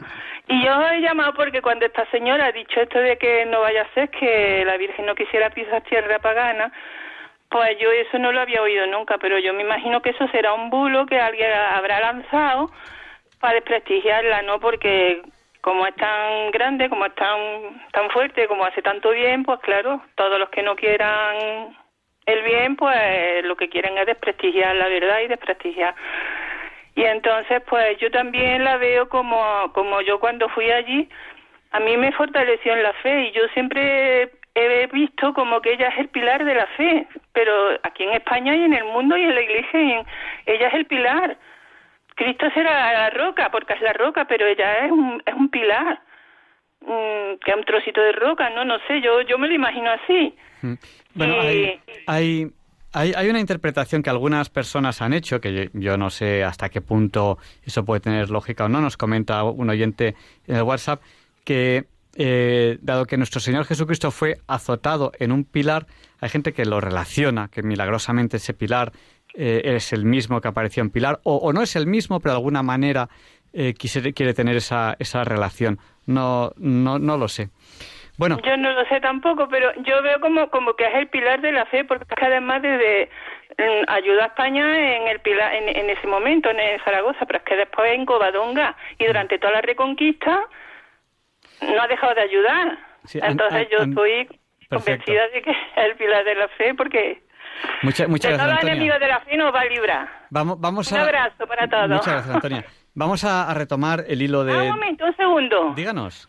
que yo a mi hija le puse María de la Fe, porque porque ella gracias a eso, ¿no? Y mi hija le ha puesto a su hija María del Pilar, María del Pilar de la Fe y María de la Fe del Pilar, las dos cosas, los dos esos dos nombres me vienen de allí. Pues muchísimas gracias. Gracias a usted. Buenas noches. Bueno, pues eh, en el WhatsApp, en el WhatsApp de, de Diálogos con la Ciencia, que es el del 8, ¿cuánto, Luis, ¿cuánto es 8? ¿8 por 8? 64. 8 por 8, 64, pues el WhatsApp de, la- de Diálogos con la Ciencia es el 64 9 888871, que también es 8. Pues nos pregunta un oyente que le preguntemos a don Federico eh, Fernández de, de Buján, que es una persona que sabe mucho sobre los Reyes Magos, porque ha escrito varios libros, si sabemos en qué países se celebran las tradiciones de que los Reyes Magos traen regalos a, los niños. Y con esa pregunta casi ya vamos a terminar la, la- la entrevista. Muchísimas gracias a todos los que han participado en ella. Bueno, pues don Federico, ¿qué le podemos decir a esta oyente? Bueno, la tradición más fuerte y la más arraigada es España, clarísimamente. Y a partir de ahí, eh, España lo ha traspasado a algunos, no muchos, a algunos países eh, iberoamericanos o hispanoamericanos. Algunos. Bien, es verdad que el continente, el, subcon- el continente Suramérica está muy influenciado por Norteamérica, ¿no? Para bien y para mal, ¿no? Tiene de todo, como todo en la vida, ¿no? Yo creo que no se pueden establecer buenos y malos, todos somos un poco buenos, un poco malos, ¿no? Y intentamos remediar eh, el mal que hacemos con algo de bien que podemos hacer. Entonces, bueno, con esa influencia, pues sacamos otra vez el tema de Papá Noel. Papá Noel es un, es un personaje del mundo comercial, ¿no? Yo creo que muy promovido por Coca-Cola, evidentemente, Papá Navidad, pero bueno, ahí está Santa Claus, que ya tiene origen religioso, y como decía esta colombiana que sabía tanto, San, San Nicolás de Bari. ¿no?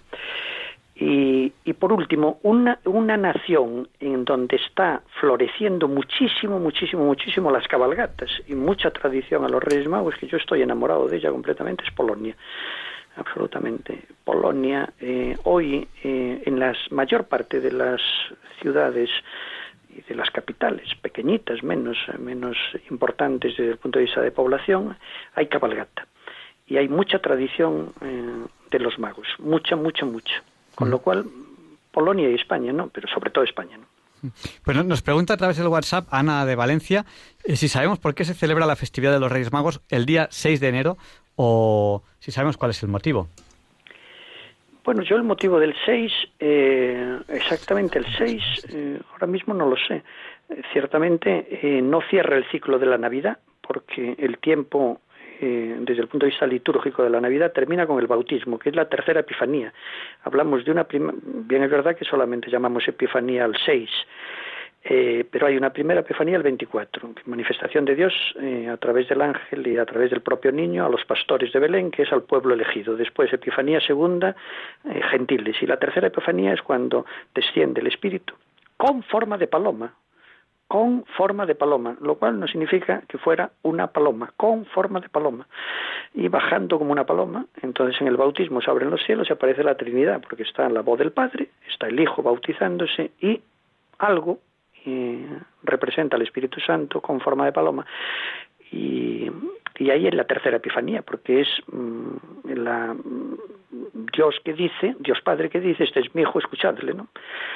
Y evidentemente en la tercera epifanía que cierra la Navidad. En medio está el día 6, que ya saben, yo creo que muchos oyentes, que ya veo que son cultísimos los oyentes de Radio María y de este programa, que el 6 la Iglesia ortodoxa eh, celebra el nacimiento.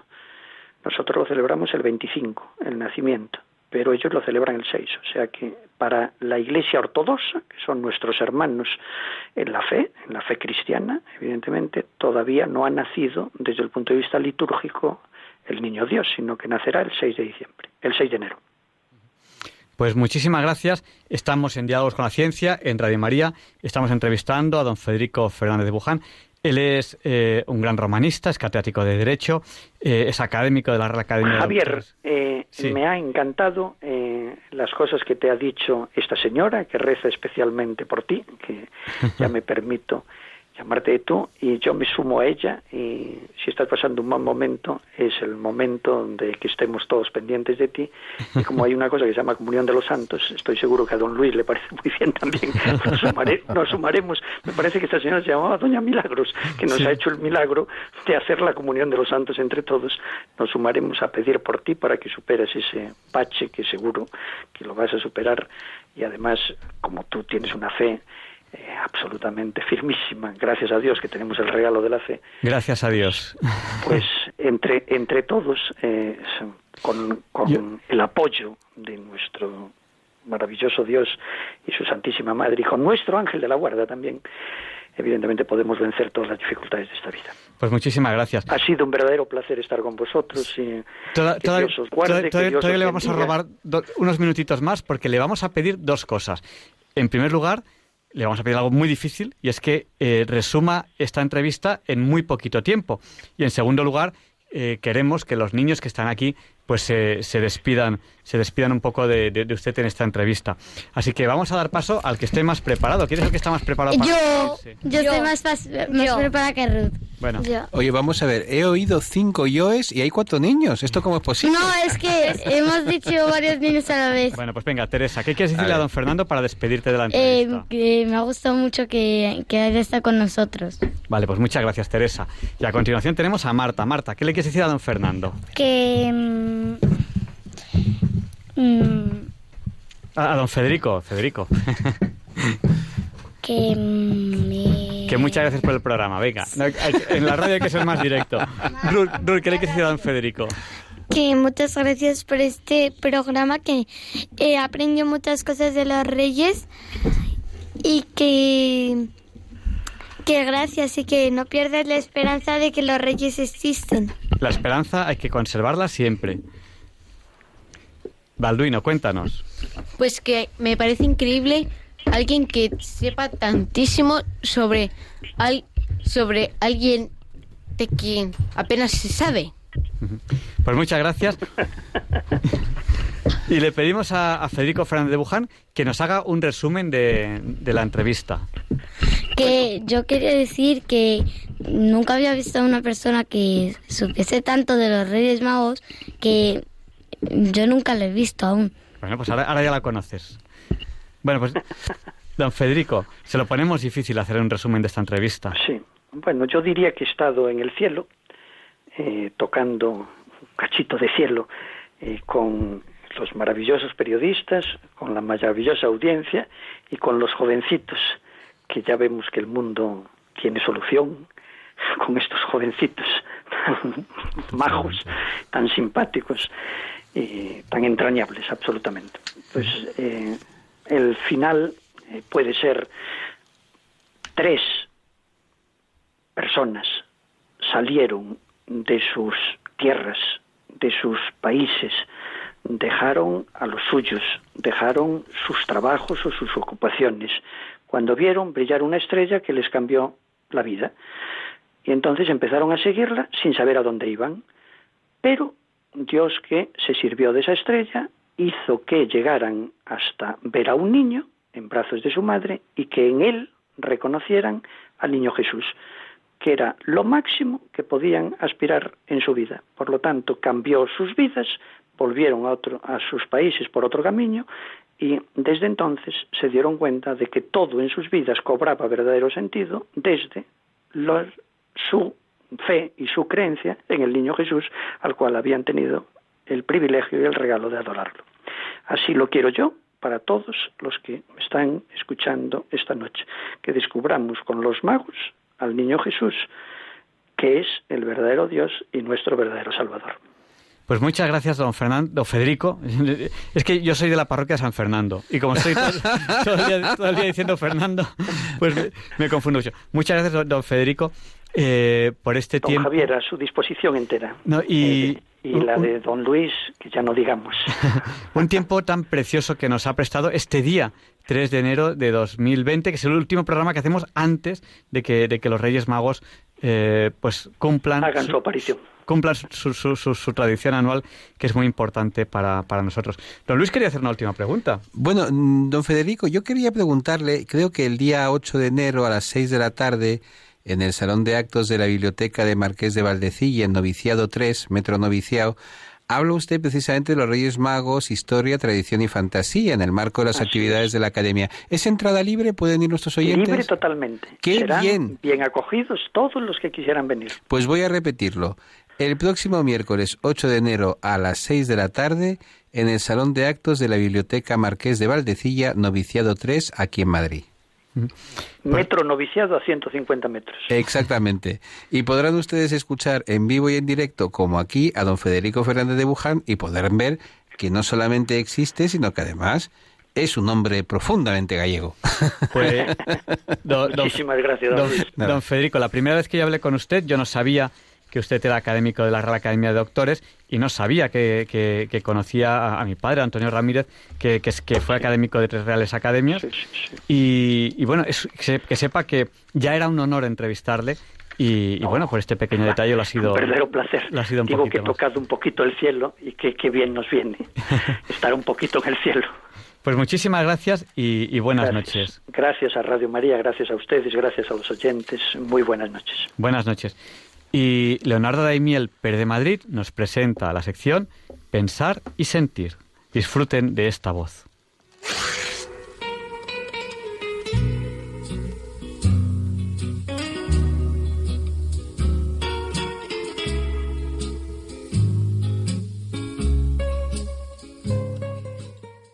Buenas noches, queridos oyentes de Radio María. Soy Leonardo Daimiel y celebro estar de nuevo con ustedes. Les agradezco mucho que estén ahora ahí, al otro lado de la radio. Dentro de tres días celebramos la festividad de los Reyes Magos, precedida de la ilusionante fascinación que tanto disfrutan, especialmente los niños. Les voy a leer hoy en Pensar y Sentir un artículo escrito por Juan Manuel de Prada a propósito de esta conmemoración. Quizás algunos recuerden que en ciertos programas anteriores he traído para compartir con ustedes textos procedentes del enorme talento y la brillante creatividad literaria de este gran escritor español. Y el texto de hoy creo que es otro de ellos. Dice así.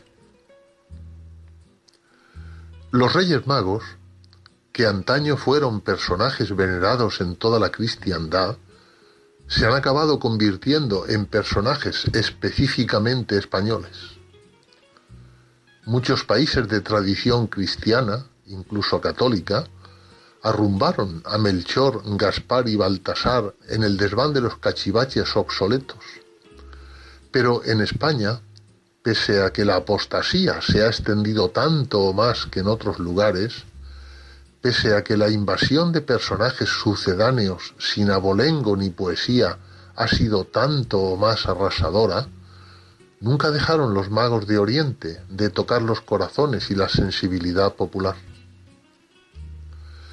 Podemos ufanarnos de ser la única familia humana que todavía permanece, pese a las arremetidas del globalismo, misteriosamente fiel a los tres viajeros, a su estrella, a sus camellos, a su séquito de pajes y palafreneros, a sus ofrendas simbólicas. Y de todo ello hemos hecho un poema de amor a la infancia. Sospecho que si la Iglesia se hubiese olvidado de establecer la fiesta de la Epifanía, el genio nacional se hubiese encargado de crearla destila tanta belleza y honda verdad el pasaje evangélico de la adoración de los magos. Aquellos hombres no eran en realidad reyes, sino sabios que llegaban hasta Dios.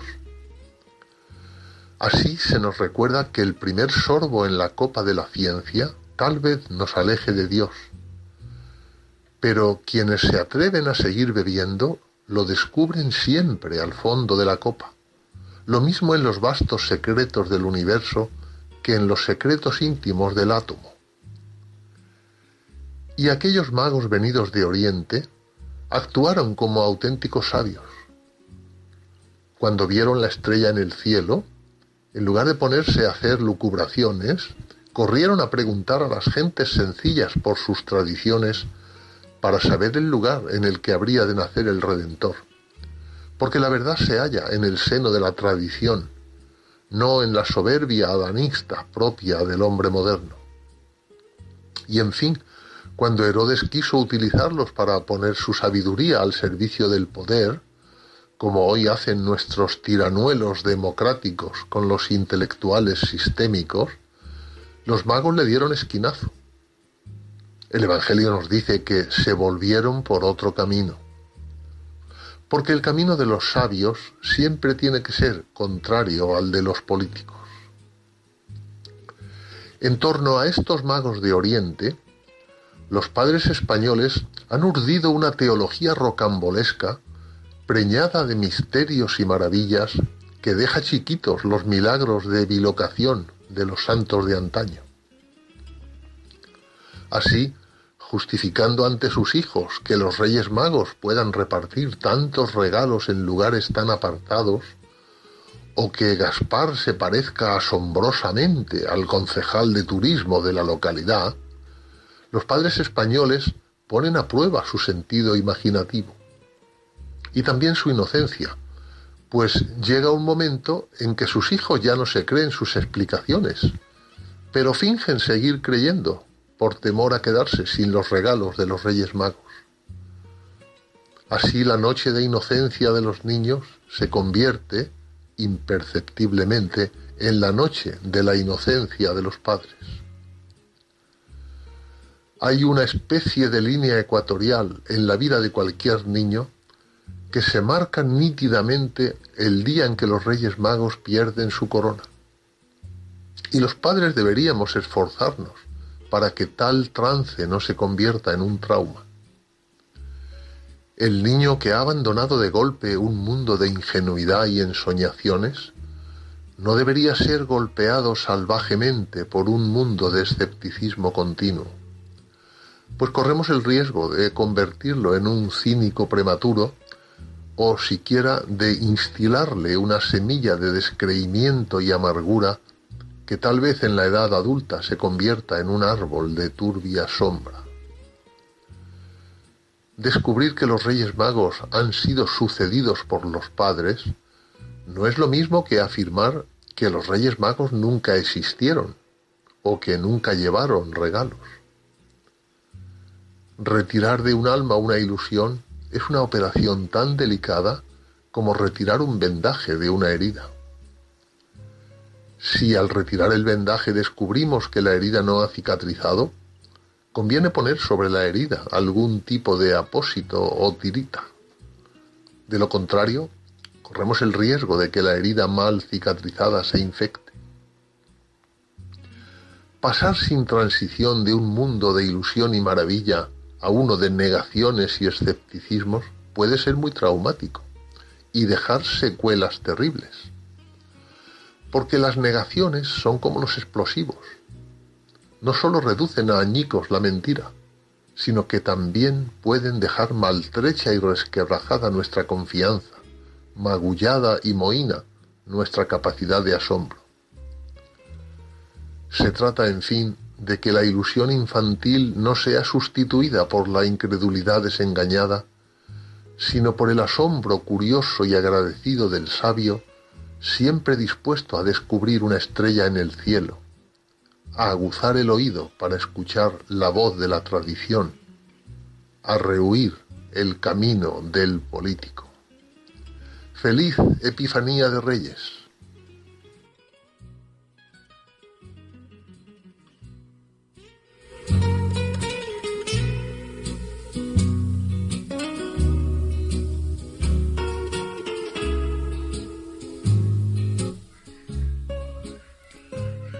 Y Luis Antequera presenta la sección Hoy no es un día cualquiera, la sección de efemérides de Diálogos con la Ciencia. It's a lovely day today, and whatever you've got to do, I'd be so happy to be doing it with you. But if you've got something that must be done, and it can only be done by one, there is nothing more to say. Except it's a lovely day for saying it's a lovely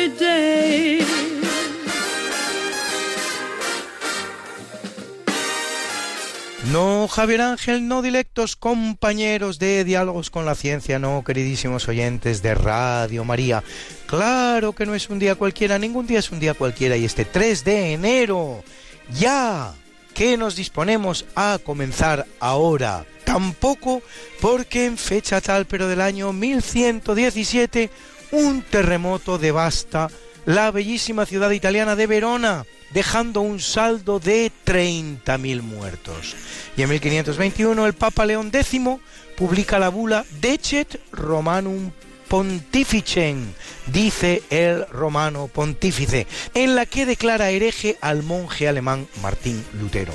Y en 1642 el rey Carlos I de Inglaterra inicia un proceso de alta traición contra varios miembros de la Cámara de los Comunes, lo que hará que en julio el Parlamento se levante contra él, iniciando una guerra que concluye siete años después con la ejecución por decapitación del propio rey Carlos. En 1749 sale a la calle en Dinamarca el periódico Berlingske Tidende, uno de los decanos de la prensa mundial, cuyo nombre significa la hoja del señor Berling en propiedad de la familia Berling hasta 1982, nada menos, casi dos siglos y medio.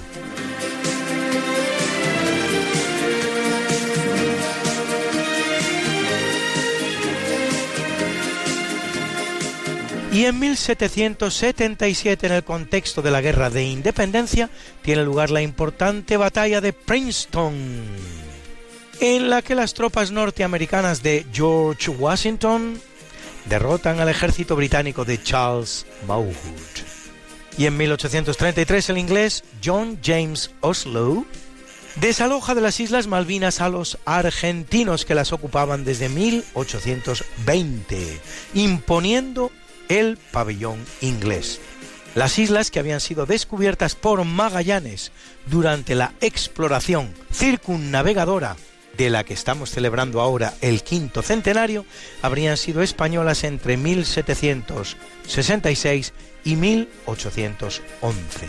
Y en 1868 en Japón, una serie de nobles se alían para poner fin al período conocido como Shogunato Tokugawa y se produce la llamada restauración Meiji, restituyendo el poder al emperador Mutsu Ito, que apenas era una figura nominal hasta el momento, el cual acometerá una serie de importantes reformas que modernizan el país.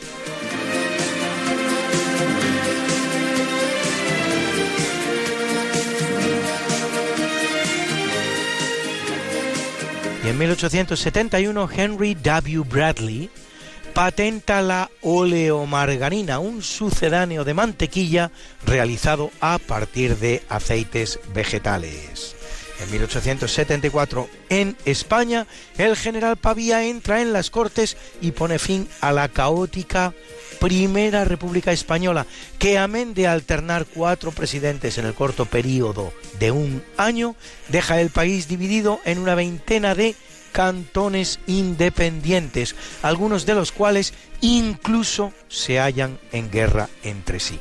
En 1911, Estados Unidos reconoce al gobierno nicaragüense de Juan José Estrada Morales y ordena la retirada de sus tropas del país, que ocupaban desde diciembre de 1909. Estrada firmará los pactos Dawson, que convertirán a su país en una dependencia norteamericana. Porque en esto, y no en otra cosa, es en lo que consiste el famoso lema América para los americanos de Theodore Roosevelt, que mientras los países hispanoamericanos interpretaban de una manera, Estados Unidos interpretaba de otra muy diferente. América para los norteamericanos.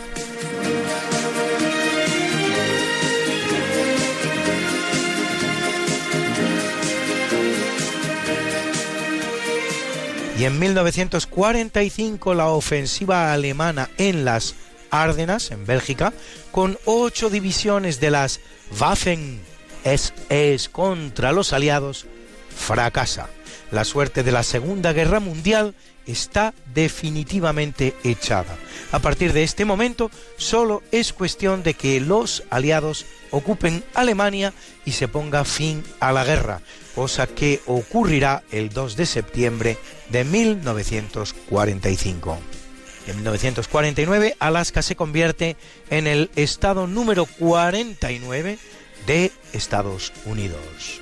En 1961, el presidente Eisenhower rompe relaciones diplomáticas con la Cuba castrista, donde la revolución comunista había triunfado dos años y dos días antes. En 1993, el presidente ruso Boris Yeltsin y el norteamericano George Bush firman el tratado START II, un paso al frente hacia el desarme nuclear que, ni que decir tiene, no se ha completado al día de hoy.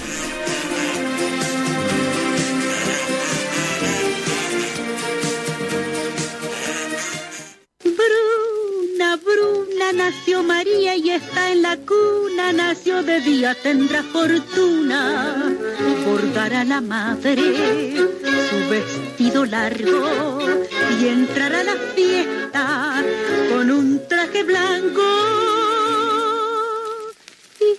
la reina cuando María cumpla 15 años. Te llamaremos Negra María, Negra María que abriste los ojos en carnaval. En el capítulo del natalicio en 106 a.C. nace Marco Tulio Cicerón, filósofo, escritor y político romano, senador y cónsul, autor de la obra de Officis.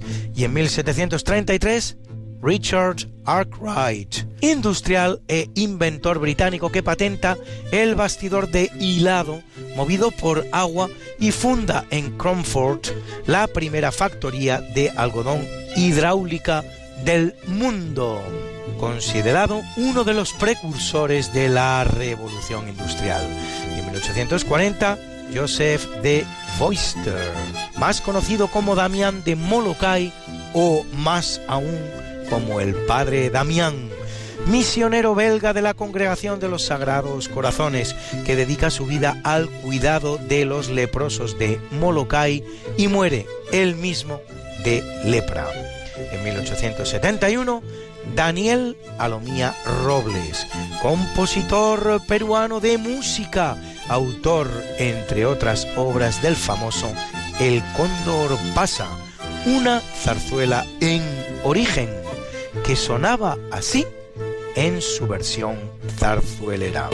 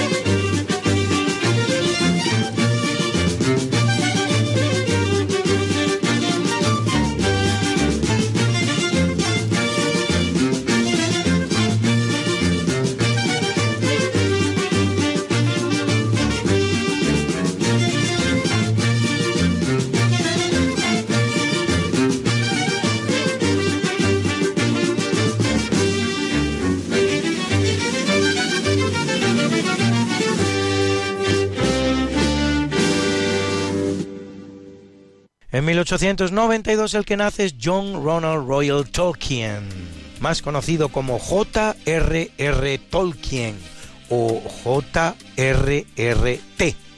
Escritor británico nacido en Sudáfrica, autor de obras de literatura fantástica como El Hobbit o la trilogía de El Señor de los Anillos.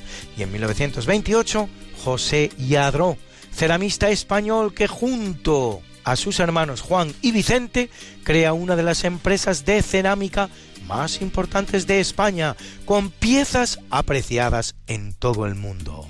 En 1950, Vesna Vulovic, una azafata serbia que consigue sobrevivir, escuchen ustedes, a una caída libre desde una altura de 10.160 metros, que es la mayor altura conocida a la que una persona ha sobrevivido tras un atentado contra el avión en el que volaba el 26 de enero de 1972 y aunque después de una larga convalecencia hospitalaria, lo cierto es que su recuperación será casi completa, sobreviviendo aún 44 años. Ahí es nada, lo más parecido a un milagro.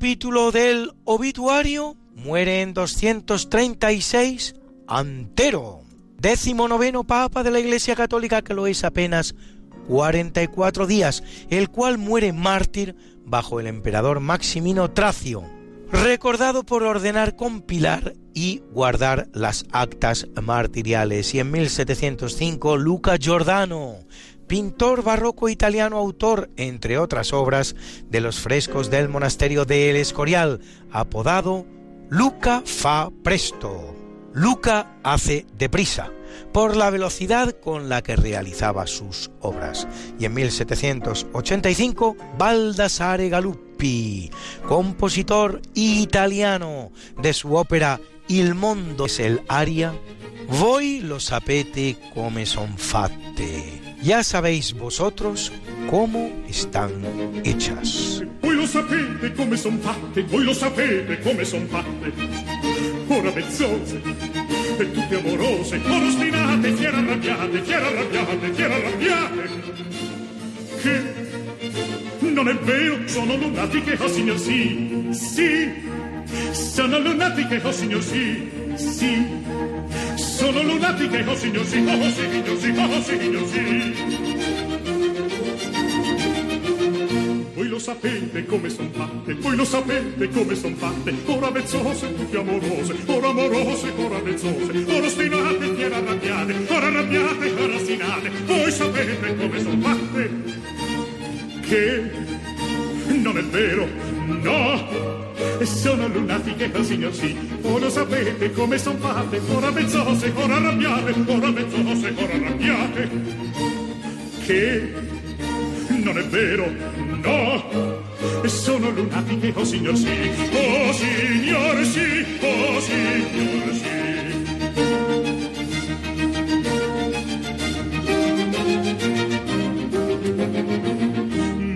Figura, mutan pensiero, mutan figura, mutan pensiero.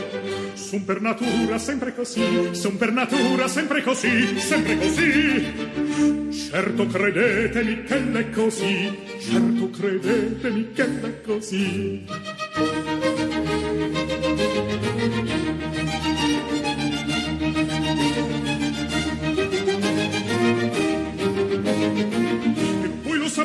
Come son fatte, voi lo sapete come son fatte. Ora vezzose, e tutte amorose, ora ostinate, fiera arrabbiate, fiera arrabbiate, fiera arrabbiate. Che non è vero, sono lunatiche, oh signor sì, sì. Sono lunatiche, oh signor sì, sì. Sono lunatiche, oh signor sì, oh signor sì, oh signor sì. En 1868 muere Moritz Hauptmann, compositor alemán, autor de dos misas y sobre todo del libro Die Natur der Harmonik und la naturaleza de la armonía y la métrica, en la que propone una explicación filosófica de las formas musicales, de lo más interesante. En 1927 Carl Runge, matemático físico y espectroscopista alemán que junto a Martin Wilhelm Kutta desarrolla el método de Runge-Kutta en el campo del análisis numérico. Y en 2013, Marianne Grunberg Manago, bioquímica francesa de origen ruso que junto a Severo Ochoa descubre las ARN polimerasas, conjunto de proteínas con carácter enzimático capaces de emplear los ribonucleótidos para sintetizar ARN a partir de una secuencia de ADN.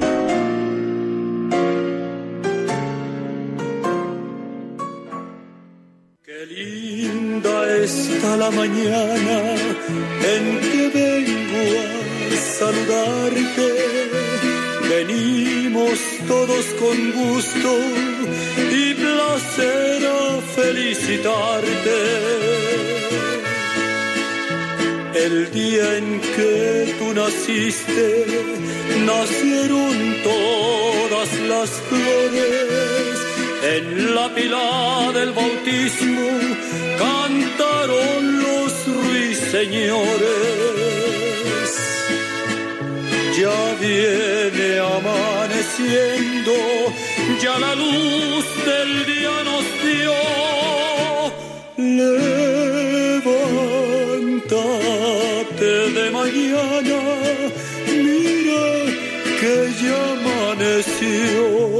Felicitamos hoy al gran actor y director de cine estadounidense Mel Gibson, protagonista de Braveheart con la que gana el Oscar tanto a la mejor dirección como al mejor actor y director de otros filmes como La Pasión sobre la crucifixión de Jesucristo, de la que Juan Pablo II dirá, fue así, o Apocalipto, un bello alegato a favor de la colonización española de América, el cual cumple 63 felicidades maestro. Y al alemán Michael Schumacher, Miguel Zapatero, piloto que logrará siete campeonatos del mundo de Fórmula 1 y que en 2013 sufre un grave accidente al golpearse la cabeza mientras esquía junto a su familia en los Alpes franceses. Accidente que le mantendrá en coma varios años, el cual cumple redondos 50. Felicidades, Mijael, y nuestros mejores deseos de una rápida y completa recuperación.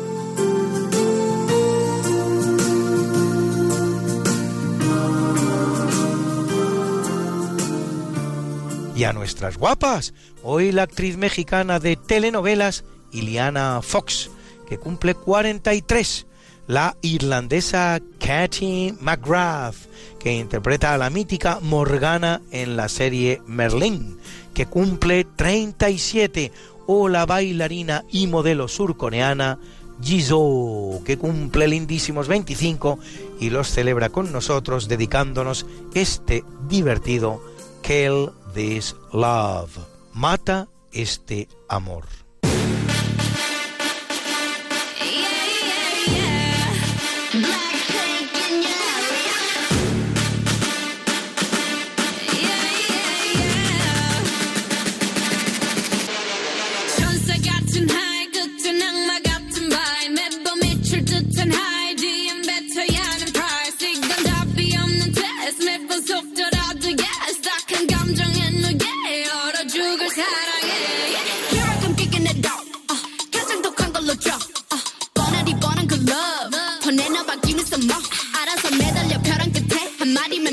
해볼래 해그 따뜻한 떨림이 새빨간 설렘이 마치 해변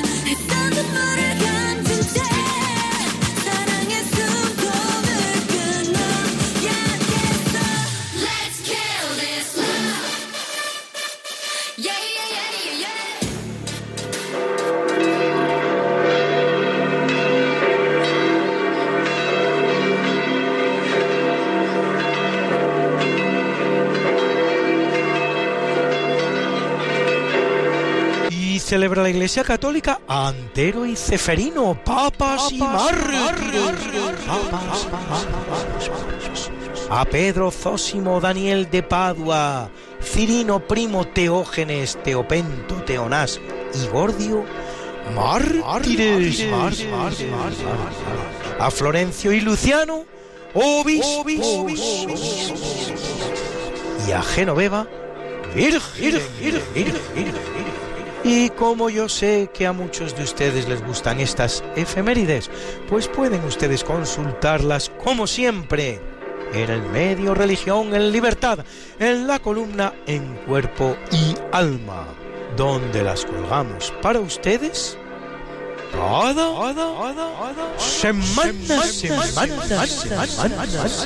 We've got something that must be done, and it can only be done by one. There is nothing more to say, except it's a lovely day for saying it's a lovely day.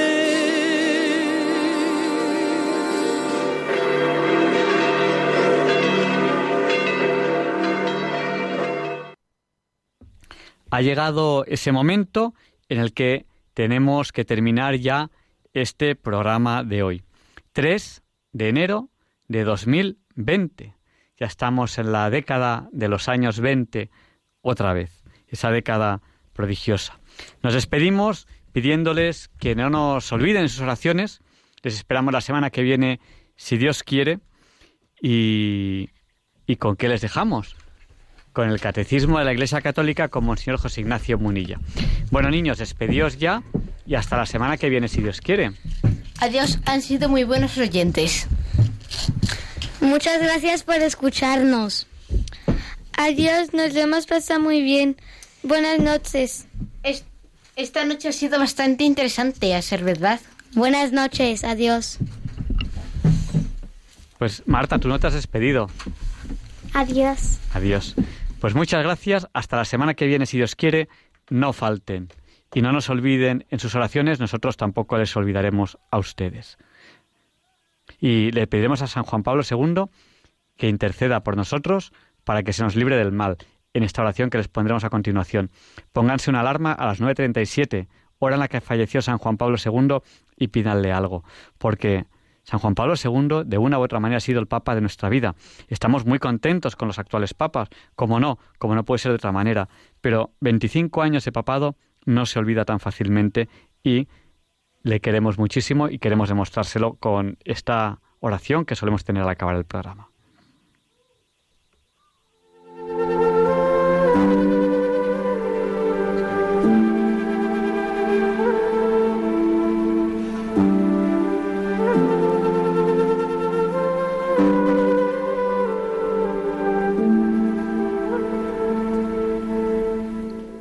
Y así concluye en Radio María el programa Diálogos con la Ciencia. Dirigido por Javier Ángel Ramírez.